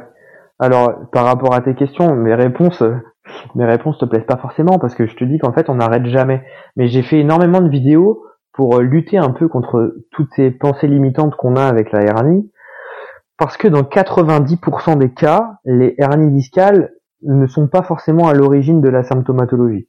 Une symptomatologie douloureuse, la hernie n'est gênante que quand elle est compressive. Et une vraie hernie exclue, une grosse hernie compressive, va générer des paresthésies ou des troubles moteurs. Donc c'est les gens qui vont dire j'ai une sensation de fourmillement ou euh, j'ai des pertes de force dans la jambe, etc. La douleur en elle-même, seule, n'est pas un signe d'alerte pour moi. La personne peut avoir extrêmement mal. Si tous mes tests neuro sont nickel, c'est pas grave. Ce qui veut dire que la personne, elle peut être vraiment dans un très mauvais état et que je vais lui dire, bah écoutez, en fait, c'est pas grave, vous avez mal et le rôle de votre nerf, c'est de véhiculer la douleur. Donc en fait, tant que vous avez mal, c'est que votre nerf va bien. Moi, j'ai eu un patient qui est venu au cabinet et le mec me dit, eh ben, je suis super content parce qu'en fait, j'avais vraiment très très mal au dos depuis euh, une semaine, mais là on a pris rendez-vous et ce matin je vais vachement mieux. J'ai plus du tout mal. Par contre, je peux plus lever le pied. Ah bah lui, j'ai appelé les urgences directes. La personne n'avait plus du tout mal, elle était persuadée que tout allait mieux, mais la perte motrice, le fait qu'elle puisse plus actionner les muscles qui relèvent son pied, ça pour moi c'est un signe par contre qui est beaucoup plus grave que la douleur. Donc quelqu'un qui vient par exemple pour un limbago, même si jamais il y a une hernie discale présente, qu'on l'a vu aux examens, la hernie, elle était probablement là même avant le limbago. Donc en soi, je vais pas forcément me dire, oh, il y a une hernie, mince, je peux plus toucher. Non, toujours pareil. On va remettre du mouvement, on va continuer l'activité physique. Alors c'est sûr, si la personne faisait de la zumba quand elle a fait son limbago, on va pas faire de la zumba pour guérir son limbago. Ça veut dire qu'à ce moment précis, la zumba était une sollicitation trop importante pour ses tissus, n'était pas capable de le supporter. Donc on va repartir sur des sollicitations beaucoup plus basses. Et des fois, oui, une sollicitation plus basse, bah, c'est juste faire des flexions extensions de la cheville pour faire des mobilisations neurales. Des fois, c'est ça. Mais il faut juste réussir à remettre le curseur pour trouver ce qui est supportable.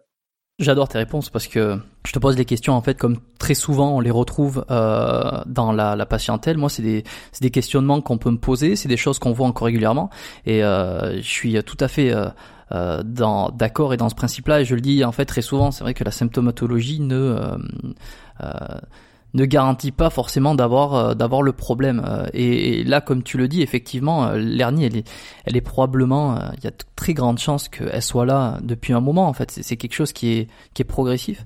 et c'est extrêmement difficile des fois, justement, de faire comprendre ou d'essayer d'expliquer que le sport, en tout cas la continuer l'activité physique modérée, alors comme tu l'as dit, qui, qui est raisonnée, on est si tu t'es fait mal à la zumba, tu vas pas refaire de la zumba le lendemain, une heure à fond, euh, intensité 10 euh, quoi. Euh, donc c'est tout à fait ça, c'est tout à fait ça. Et, très souvent justement, c'est ça qu'on voit, c'est que les personnes qui ont ce genre de, de, de, problématiques, c'est justement des personnes qui ne pratiquent pas ou plus l'activité physique.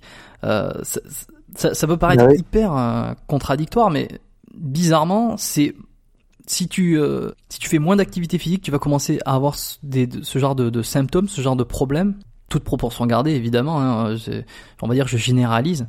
Alors quelqu'un qui n'en fait pas euh, ou qui décide euh, lors d'un processus de récupération euh, de ne pas du tout faire de sport parce qu'il se dit que ça va pas être bon, en fait il met plus de, il met moins de chances de son côté en fait pour récupérer. On en revient toujours à cette idée de d'adaptation. Si tu arrêtes de mettre le corps sous une certaine contrainte, euh, une certaine faculté à se bouger, en fait, il a plus réellement de raison euh, euh, de guérir, de se réadapter et de ne pas manifester ce genre de symptômes.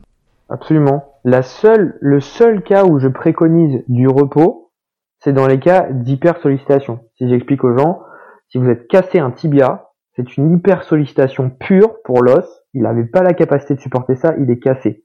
Il faudra du repos au niveau du tibia, au moins au départ, pendant la mise en place du processus inflammatoire et du cal osseux, il faut du repos. Mais c'est du repos local. Il faut que le tibia se repose. Mais les fessiers, les hanches, le haut du corps, tout ça, il n'a pas besoin de repos. Donc ça, on peut continuer à le faire fonctionner et au contraire, ça va favoriser tout ce qui est vascularisation générale, ça va favoriser la récupération. Ah bah c'est parfait justement parce que ça, m'amène à mon troisième exemple que je m'étais noté, euh, qui est la tendinite de l'épaule. Là aussi c'est encore un, vaste sujet, on pourrait en faire un podcast à part entière sur la tendinite, les causes, les conséquences, etc. etc. Euh, si on part vraiment du principe d'une tendinite euh, qui a pour cause majoritairement la sursollicitation, admettons, euh, peut-être que tu vas déjà me, me, contredire par rapport à ça, mais là on est sur un phénomène de sursollicitation, sur par exemple une tendinite, euh, le, fameux euh, euh épicondylite par exemple du tennisman qui fait beaucoup de tennis, il a une douleur, euh, a le tennis elbow, il a une douleur au niveau de l'avant-bras des, des, des, muscles épicondyliens. Admettons, on, on, part du principe de base que c'est parce que ces dernières semaines il a fait énormément d'entraînement parce qu'il avait des matchs à préparer et donc il y a une sursollicitation de ce tendon-là. À ce moment-là, est-ce que tu préconises l'arrêt du sport et comment il la reprendrait? Alors, il y a un problème dans les, dans les noms qu'on donne. C'est-à-dire que autant on est capable de te dire, de faire la différence entre tendinite et tendinopathie. La tendinite, c'est une inflammation du tendon. La tendinopathie, c'est une pathologie du tendon qui en général se traduit par une fibrose du tendon. Et par contre, tu remarqueras qu'il n'y a pas d'épicondylopathie. On dit que épicondylite. Alors que pourtant, dans les épicondylites, il y a exactement la même chose. Tu as l'épicondylite du mec qui fait jamais de tennis, et ce week-end, il, y avait euh, son beau-frère qui est venu, il adore le tennis, et ils font trois heures de tennis. Et le lendemain, le mec a mal au coude. Ben, ce gars-là, je vais lui dire repose-toi. Repose-toi pendant deux trois jours, c'est un phénomène inflammatoire, c'est la première fois que ça t'arrive, et tout va très bien se passer. La personne qui dit, bah moi j'ai commencé à avoir mal il y a déjà trois semaines, mais j'ai continué à jouer dessus. Donc lui, il a fait son épicondylite au départ, son inflammation, dans laquelle il aurait dû mettre un peu de repos, mais comme il savait pas trop ce qu'il fallait faire, il a pas mis de repos, il a continué à jouer dessus, ou peut-être même qu'il est jardinier et qu'il a continué à faire du sécateur dessus, auquel cas il n'a pas donné le repos dont le, tissu avait besoin, et le tissu va réagir pour répondre à la contrainte. Et la meilleure chose qu'il puisse faire pour répondre à une contrainte, c'est de faire de la fibrose. Tu me laisses pas cicatriser? Bah t'inquiète, je vais mettre un tissu rapidement, un tissu beaucoup plus résistant, certes qui est pas capable d'assumer l'élasticité nécessaire, mais c'est pas grave. Je me trouve la meilleure solution que je puisse avoir. Ça, c'est la réaction du corps. Et du coup, ben, Si c'est une épicondylopathie, comme moi je dirais, ben dans ce cas-là, il n'est pas question d'arrêter. Parce qu'au contraire, le tendon est pathologique, il va falloir repartir de plus bas pour le re, c'est ce qu'on appelle la mise en charge progressive, c'est lui redonner des contraintes progressives pour qu'il accepte de remodifier sa structure et qu'il redevienne avec une souplesse et une élasticité normale. En revanche, oui, comme je t'ai dit, la personne qui arrive et qui me dit j'ai jamais eu mal là, j'ai fait 4 heures hier de sport et j'ai mal ici, je dis ben repose-toi 24 à 48 heures et tu verras que déjà la douleur va disparaître. On est vraiment dans deux processus complètement euh, différents. Euh, J'espère euh, réellement que que ça, ça va apporter de la substance là aux personnes qui ont des tendinites ou qui qui, qui, se posent ces questions. C'est tellement répandu le tennis elbow, c'est aussi quelque chose qui est qui est très très répandu. Je pense que si tu regardes sur Google, c'est extrêmement recherché. Et, il y, a énormément. Il y a beaucoup de liens qui font que certaines personnes n'arrivent pas à les résoudre parce qu'ils se focus sur le tennis elbow et des fois c'est le problème est la douleur est là et le problème vient pas de là. Ça c'est encore un autre sujet. C'est encore un autre sujet, ouais, exactement, parce que entre le, le, le problème qui se manifeste et euh, la véritable origine, des fois, il y, a un, y a un temps de latence, il y a un délai, euh, et avec une chaîne qui s'est mise en place, et c'est le, le dernier, peut-être pas le dernier maillon de la chaîne, mais en tout cas, on va dire que c'est un maillon de la chaîne plus loin qui manifeste son problème parce qu'il a en totale euh, décompensation, on va dire. Enfin, c'est très ostéopathique euh, cette façon de penser.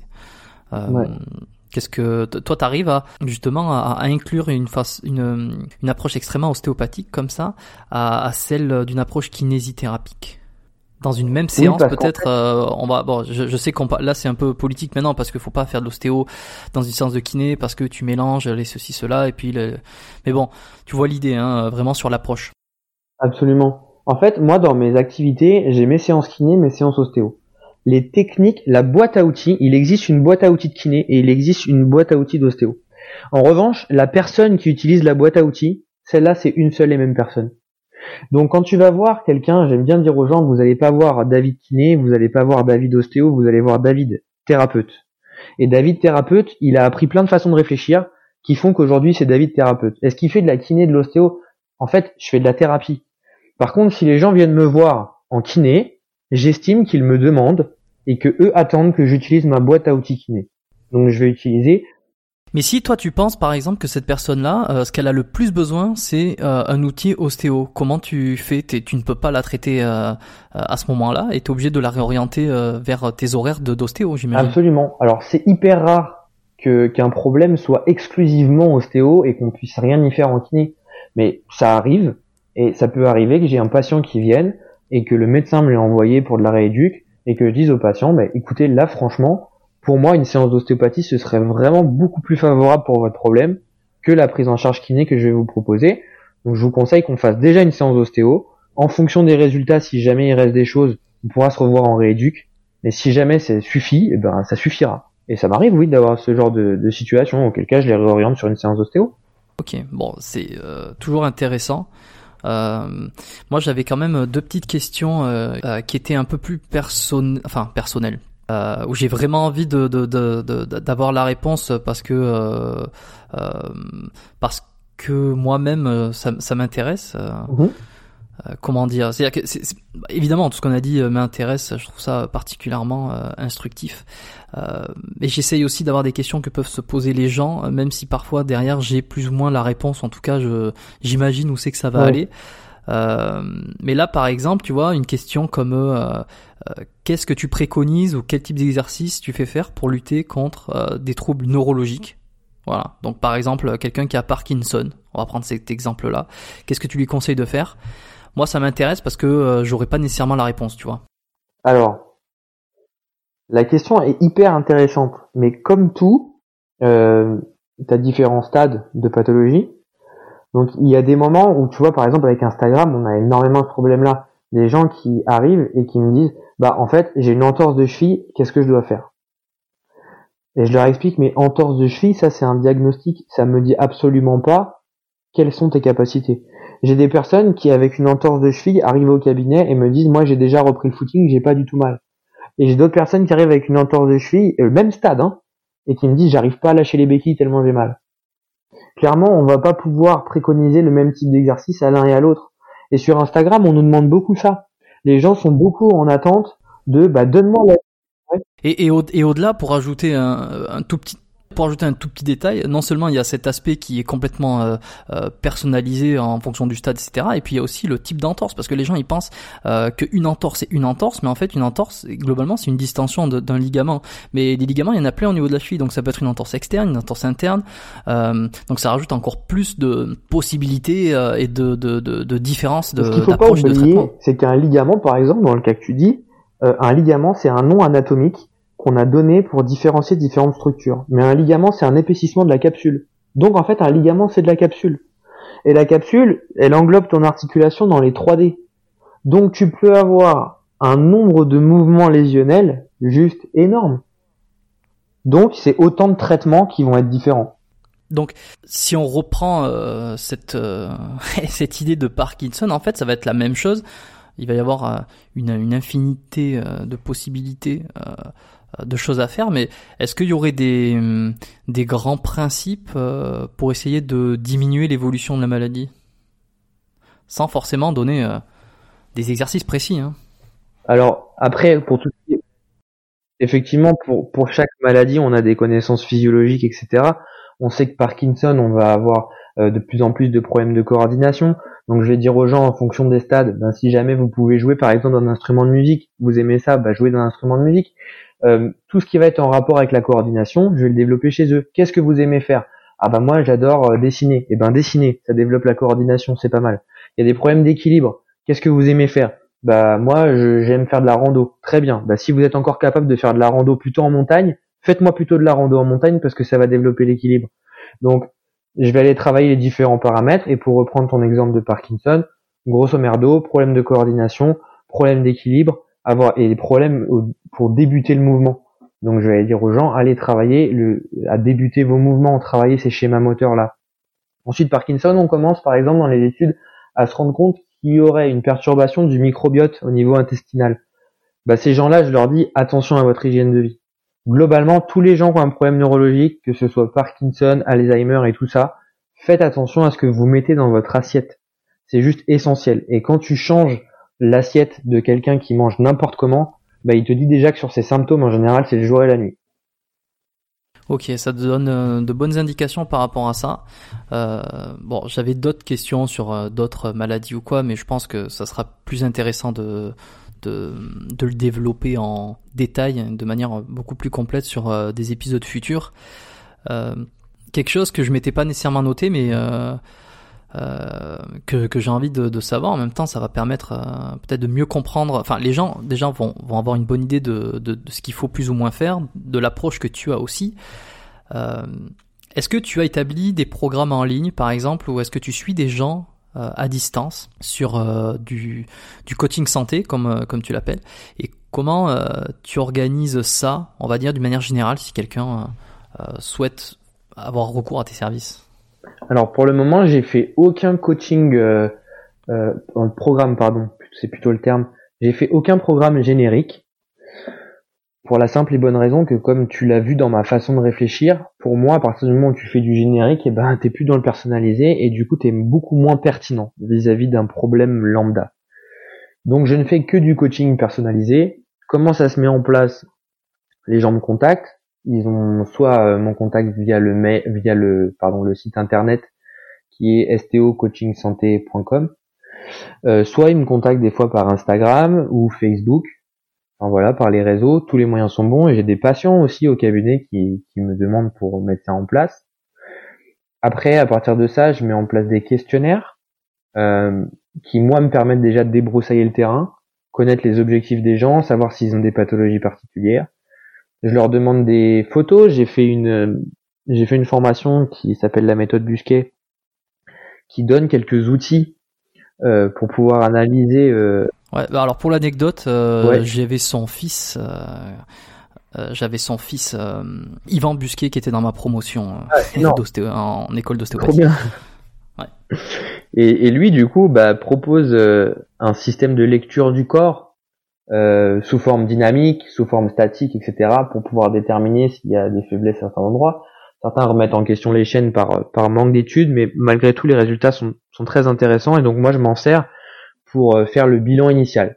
Ensuite, si jamais la personne a des pathologies particulières, eh bien, à partir du questionnaire initial qui est le même pour tout le monde, je vais créer un questionnaire sur mesure avec toutes les questions qui m'intéressent par rapport au cas de la personne pour savoir comment établir son programme. Et si jamais j'ai encore pas les réponses, ben, je fais une visio. Je fais une visio où on parle ensemble pour voir qu'est-ce qu'il y a eu et ce que je dois faire. Après, je mets en place euh, différents programmes. On fait un rééquilibrage alimentaire. On fait, euh, alors c'est pas de la diététique, je suis pas euh, nutritionniste. C'est simplement revoir un peu les bases de l'alimentation pour manger sainement parce que j'ai déjà un coach sportif qui est venu m'embêter avec ces histoires-là. Je suis pas, je prétends pas être nutritionniste, mais par contre, j'ai les mesures nutritives pour dire à quelqu'un que boire du coca tous les jours, c'est pas forcément la bonne solution. Et hum, après, je fais un programme d'auto-rééducation. Alors ça, j'utilise une plateforme qui s'appelle AxoMove, qui est un, une, une web application. Et donc les gens ont accès à leur programme d'auto-rééducation via une vidéo ils ont juste à suivre la vidéo. Il y a un tas de commentaires déjà faits sur la vidéo et j'ai possibilité moi de rajouter les commentaires perso, donc pour personnaliser par rapport à la personne.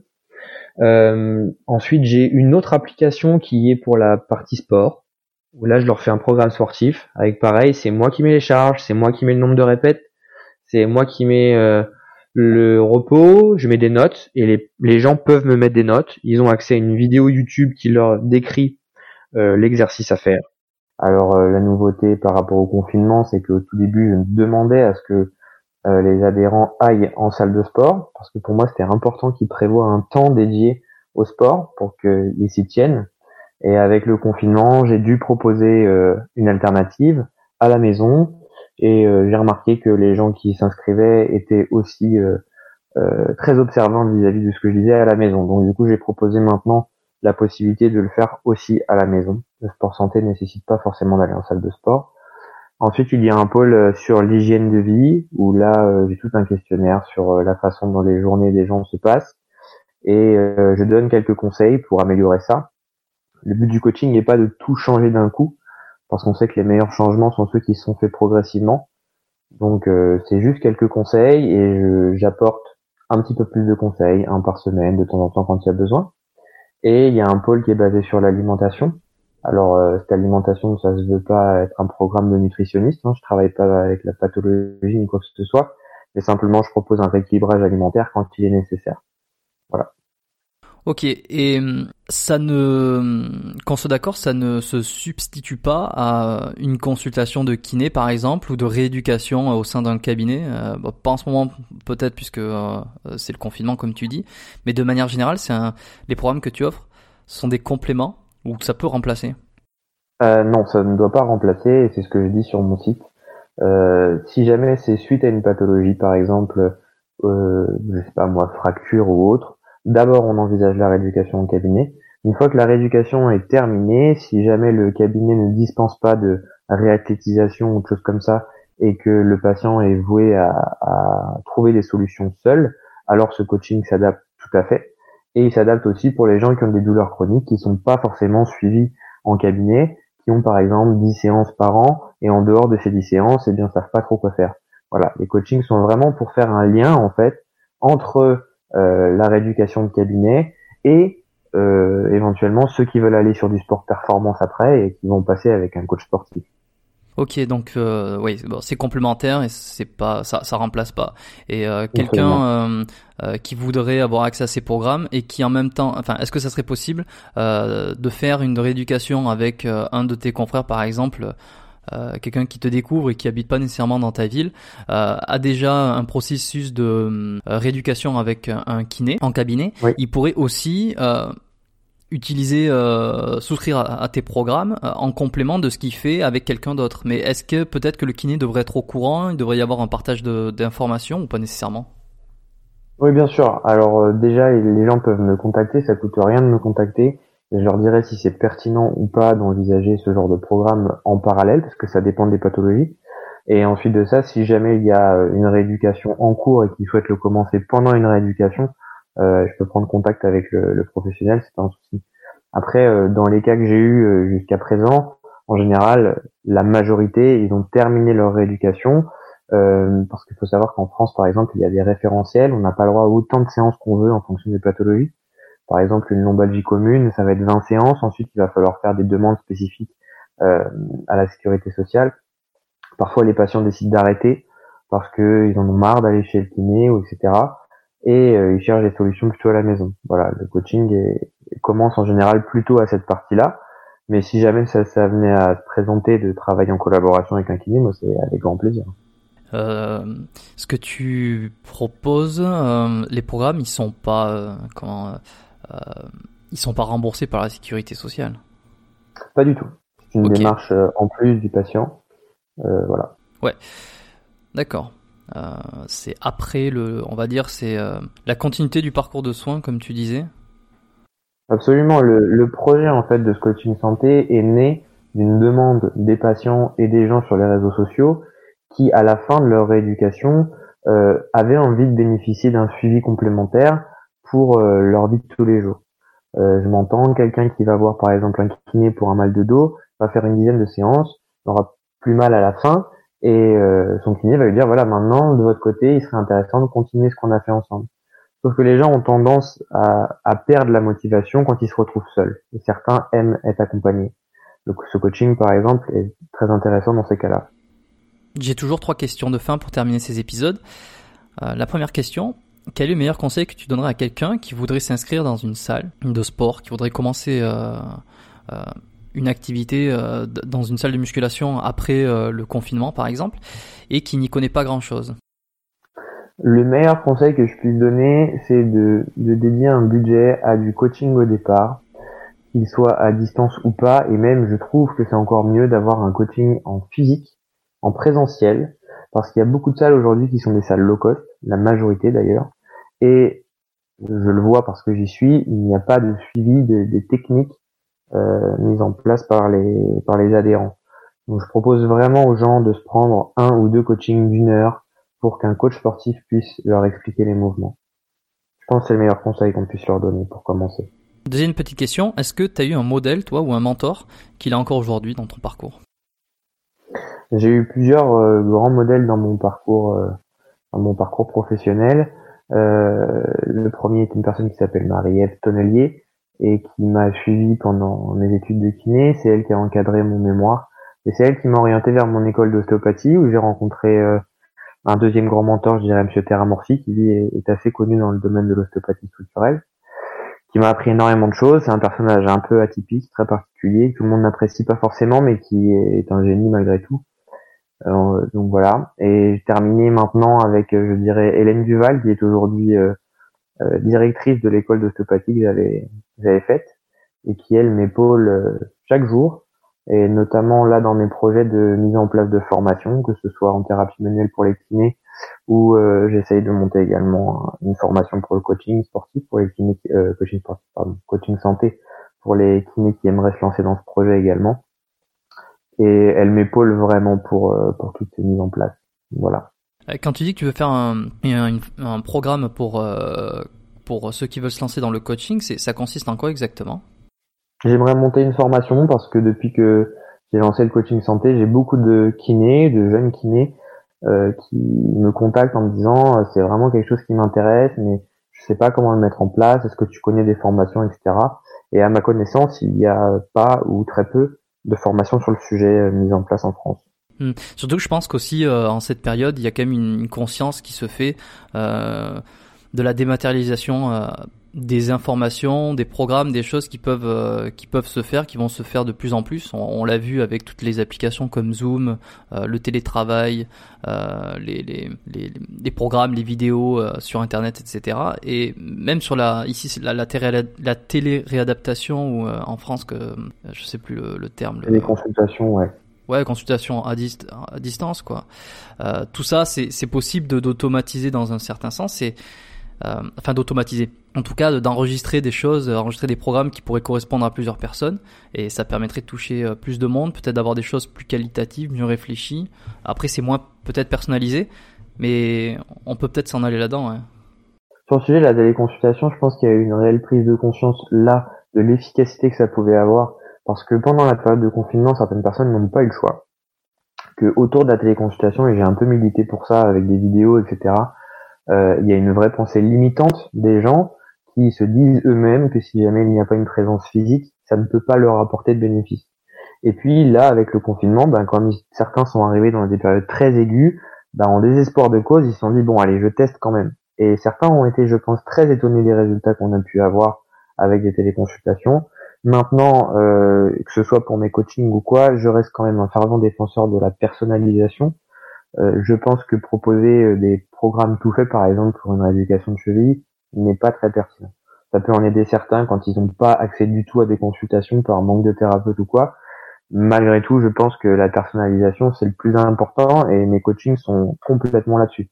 Les personnes que je coach peuvent me contacter tous les jours. Euh, J'hésite pas à faire des visios avec eux régulièrement quand il y a des choses à mettre au point, etc. le but, c'est que ça soit vraiment euh, collé à leur mode de vie et non pas que ce soit à eux de se coller euh, à ce que j'impose. Euh, enfin, troisième question que j'ai, euh, est-ce qu'il y a un livre, toi, qui t'a particulièrement marqué dans ta vie et que tu aimes bien recommander autour de toi? Alors, j'ai beaucoup aimé, dernièrement, ça a changé pas mal de choses, c'est le livre d'Idriss Aberkane, Libérez votre cerveau, qui est pas mal basé sur les neurosciences. Alors, c'est un monsieur, il y a plein de choses qui sont controversées hein, de, par cet écrivain, mais peu importe, j'ai vraiment trouvé que c'était un génie dans sa façon d'écrire. C'est vraiment formidable. Après, euh, en deuxième livre, le livre de Jean-François Terra-Nancy, qui était qui s'appelle euh, Ostéopathie, euh, lésions structurées, concepts structurants. Et lui, en fait, a fait un bouquin qui euh, va beaucoup plus loin que le concept d'ostéopathie et qui, pour moi, change notre façon même de voir la vie. Voilà. D'accord, je me suis noté les deux livres que j'ai pas lus. Euh, celui sur l'ostéo, je je le connais pas. Euh, ce qui peut paraître surprenant. Euh, non, après c'est très particulier dans le sens où tu verras que si jamais tu l'achètes et que tu le lis, euh, il démonte énormément de modèles qu'on avait jusqu'à maintenant, hein. les modèles de l'artère émettre, etc. Tout ça, enfin, il démonte un peu tout ça parce que lui c'est pas sa façon de penser, mais ce qu'il propose est hyper intéressant, vraiment. Donc moi, quand j'ai assisté, en fait, son bouquin, lui, il le faisait. À, je sais, je crois qu'il les fait plus maintenant parce qu'il est très malade, mais il, euh, il faisait en fait des, des conférences sur trois jours où il faisait son livre en fait sur trois jours. Et tu ressors de là, tu as l'impression de t'être pris une sacrée claque, quoi. Donc euh, voilà. Je, note ça. Euh, J'irai voir aussi. Je laisserai, euh, comme d'habitude, les références des, des, deux ouvrages là en description euh, de l'épisode. Euh, pour le livre de Idriss, j'en ai entendu énormément parler. je sais plus le titre. Reformatez votre cerveau. Libérer votre cerveau. Libérer votre cerveau, voilà. Ouais. J'en ai beaucoup entendu parler. C'est vrai qu'il a fait un gros buzz, même sur. il avait une vidéo, je crois, sur YouTube qui avait qui avait explosé comme ça. Je l'avais pas regardé. Enfin, je l'avais regardé quelques minutes comme ça, et puis je m'étais mis ça de côté. Bah, il est très très branché sur l'ergonomie, euh, la neuroergonomie, comment faire fonctionner notre cerveau. Pourquoi est-ce que l'école actuellement ne colle pas à notre cerveau? On fait rentrer, on essaye de faire rentrer notre cerveau dans des cases au lieu d'adapter les cases à notre cerveau, etc. Et c'est très très intéressant vraiment. Très bien. Euh, avant de terminer cet épisode, si on veut en apprendre un peu plus sur toi, qu'on a envie de voir où se trouvent tes programmes, qu'on a envie de peut-être devenir client, euh, ou patient, je sais pas, client de tes programmes ou patient de tes, de tes consultations, ouais. euh, où c'est qu'on peut aller pour te retrouver? Alors il est très facile d'avoir toutes les informations sur mes coachings sur euh, mon site internet qui s'appelle stocoachingsanté.com. Sinon une bonne façon de connaître mon personnage est de me suivre sur Instagram, je m'appelle Structural Ostéo. Et euh, sur Instagram en story vous avez un peu ma vie de tous les jours, euh, ma joie de vivre et ma façon d'être. Euh, je suis aussi sur Facebook, Ferreira David euh, ostéopathe déo. Et je suis enfin sur YouTube depuis peu de temps avec euh, toujours Structural Ostéo. Et ostéo dissocié de structural.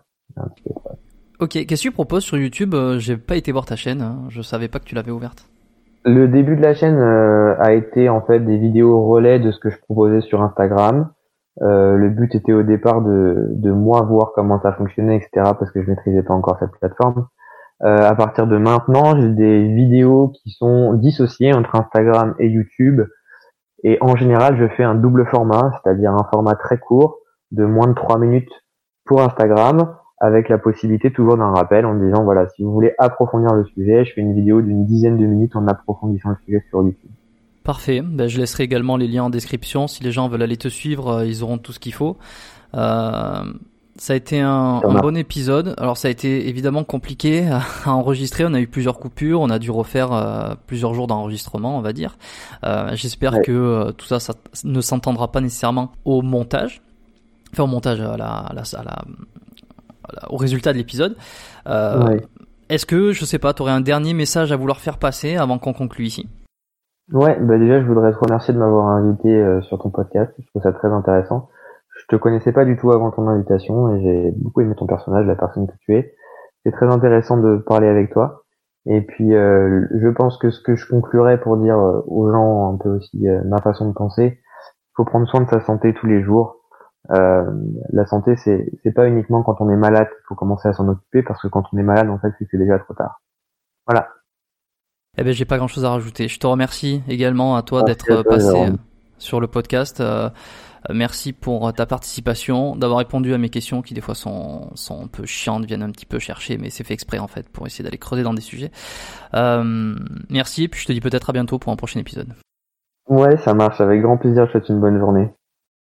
Merci d'avoir écouté euh, cet épisode jusqu'au bout. Vous pouvez partager le podcast à quelqu'un de votre entourage qui s'est récemment blessé ou envisage de reprendre le sport après un arrêt. Euh, vous lui envoyez directement cet épisode. Il vous remerciera pour toutes les bonnes infos que partage David.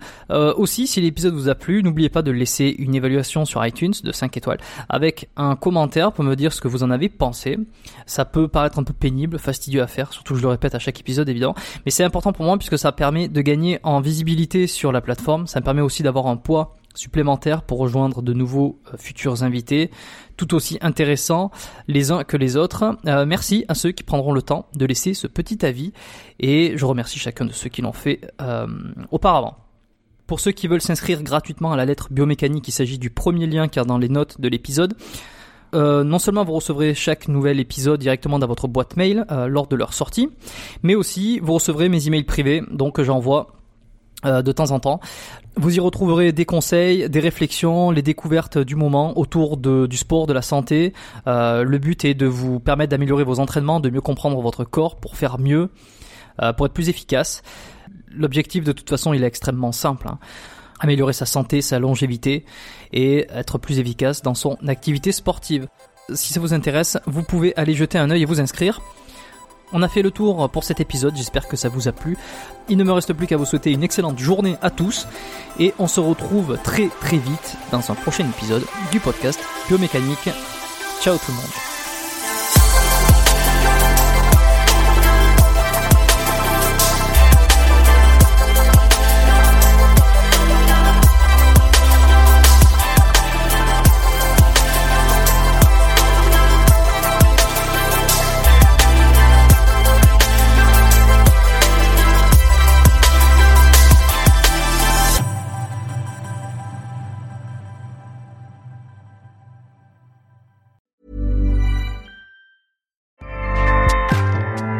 ACAST powers the world's best podcasts. Here's a show that we recommend.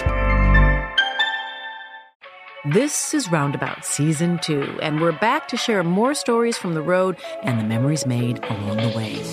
We're talking rest stops, if we're stopping to get gas. You will be timed. you will be for sure. Misguided plans. I grew up in the city, so I have like you know, a healthy fear of real extreme darkness. this was like wilderness. A lot of laughs. Y'all weird, but you, yeah, you, you were different. Like you were real different, bro. I can't really put my finger on it. And so much more. Just goes to show that unexpected yeah. things sometimes are the best when it comes to a road trip. Roundabout Season 2, presented by Nissan, is live now with new episodes rolling out every Thursday. Listen and subscribe wherever you get your podcasts.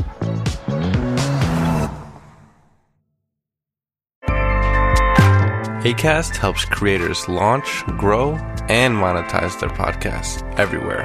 ACAST.com.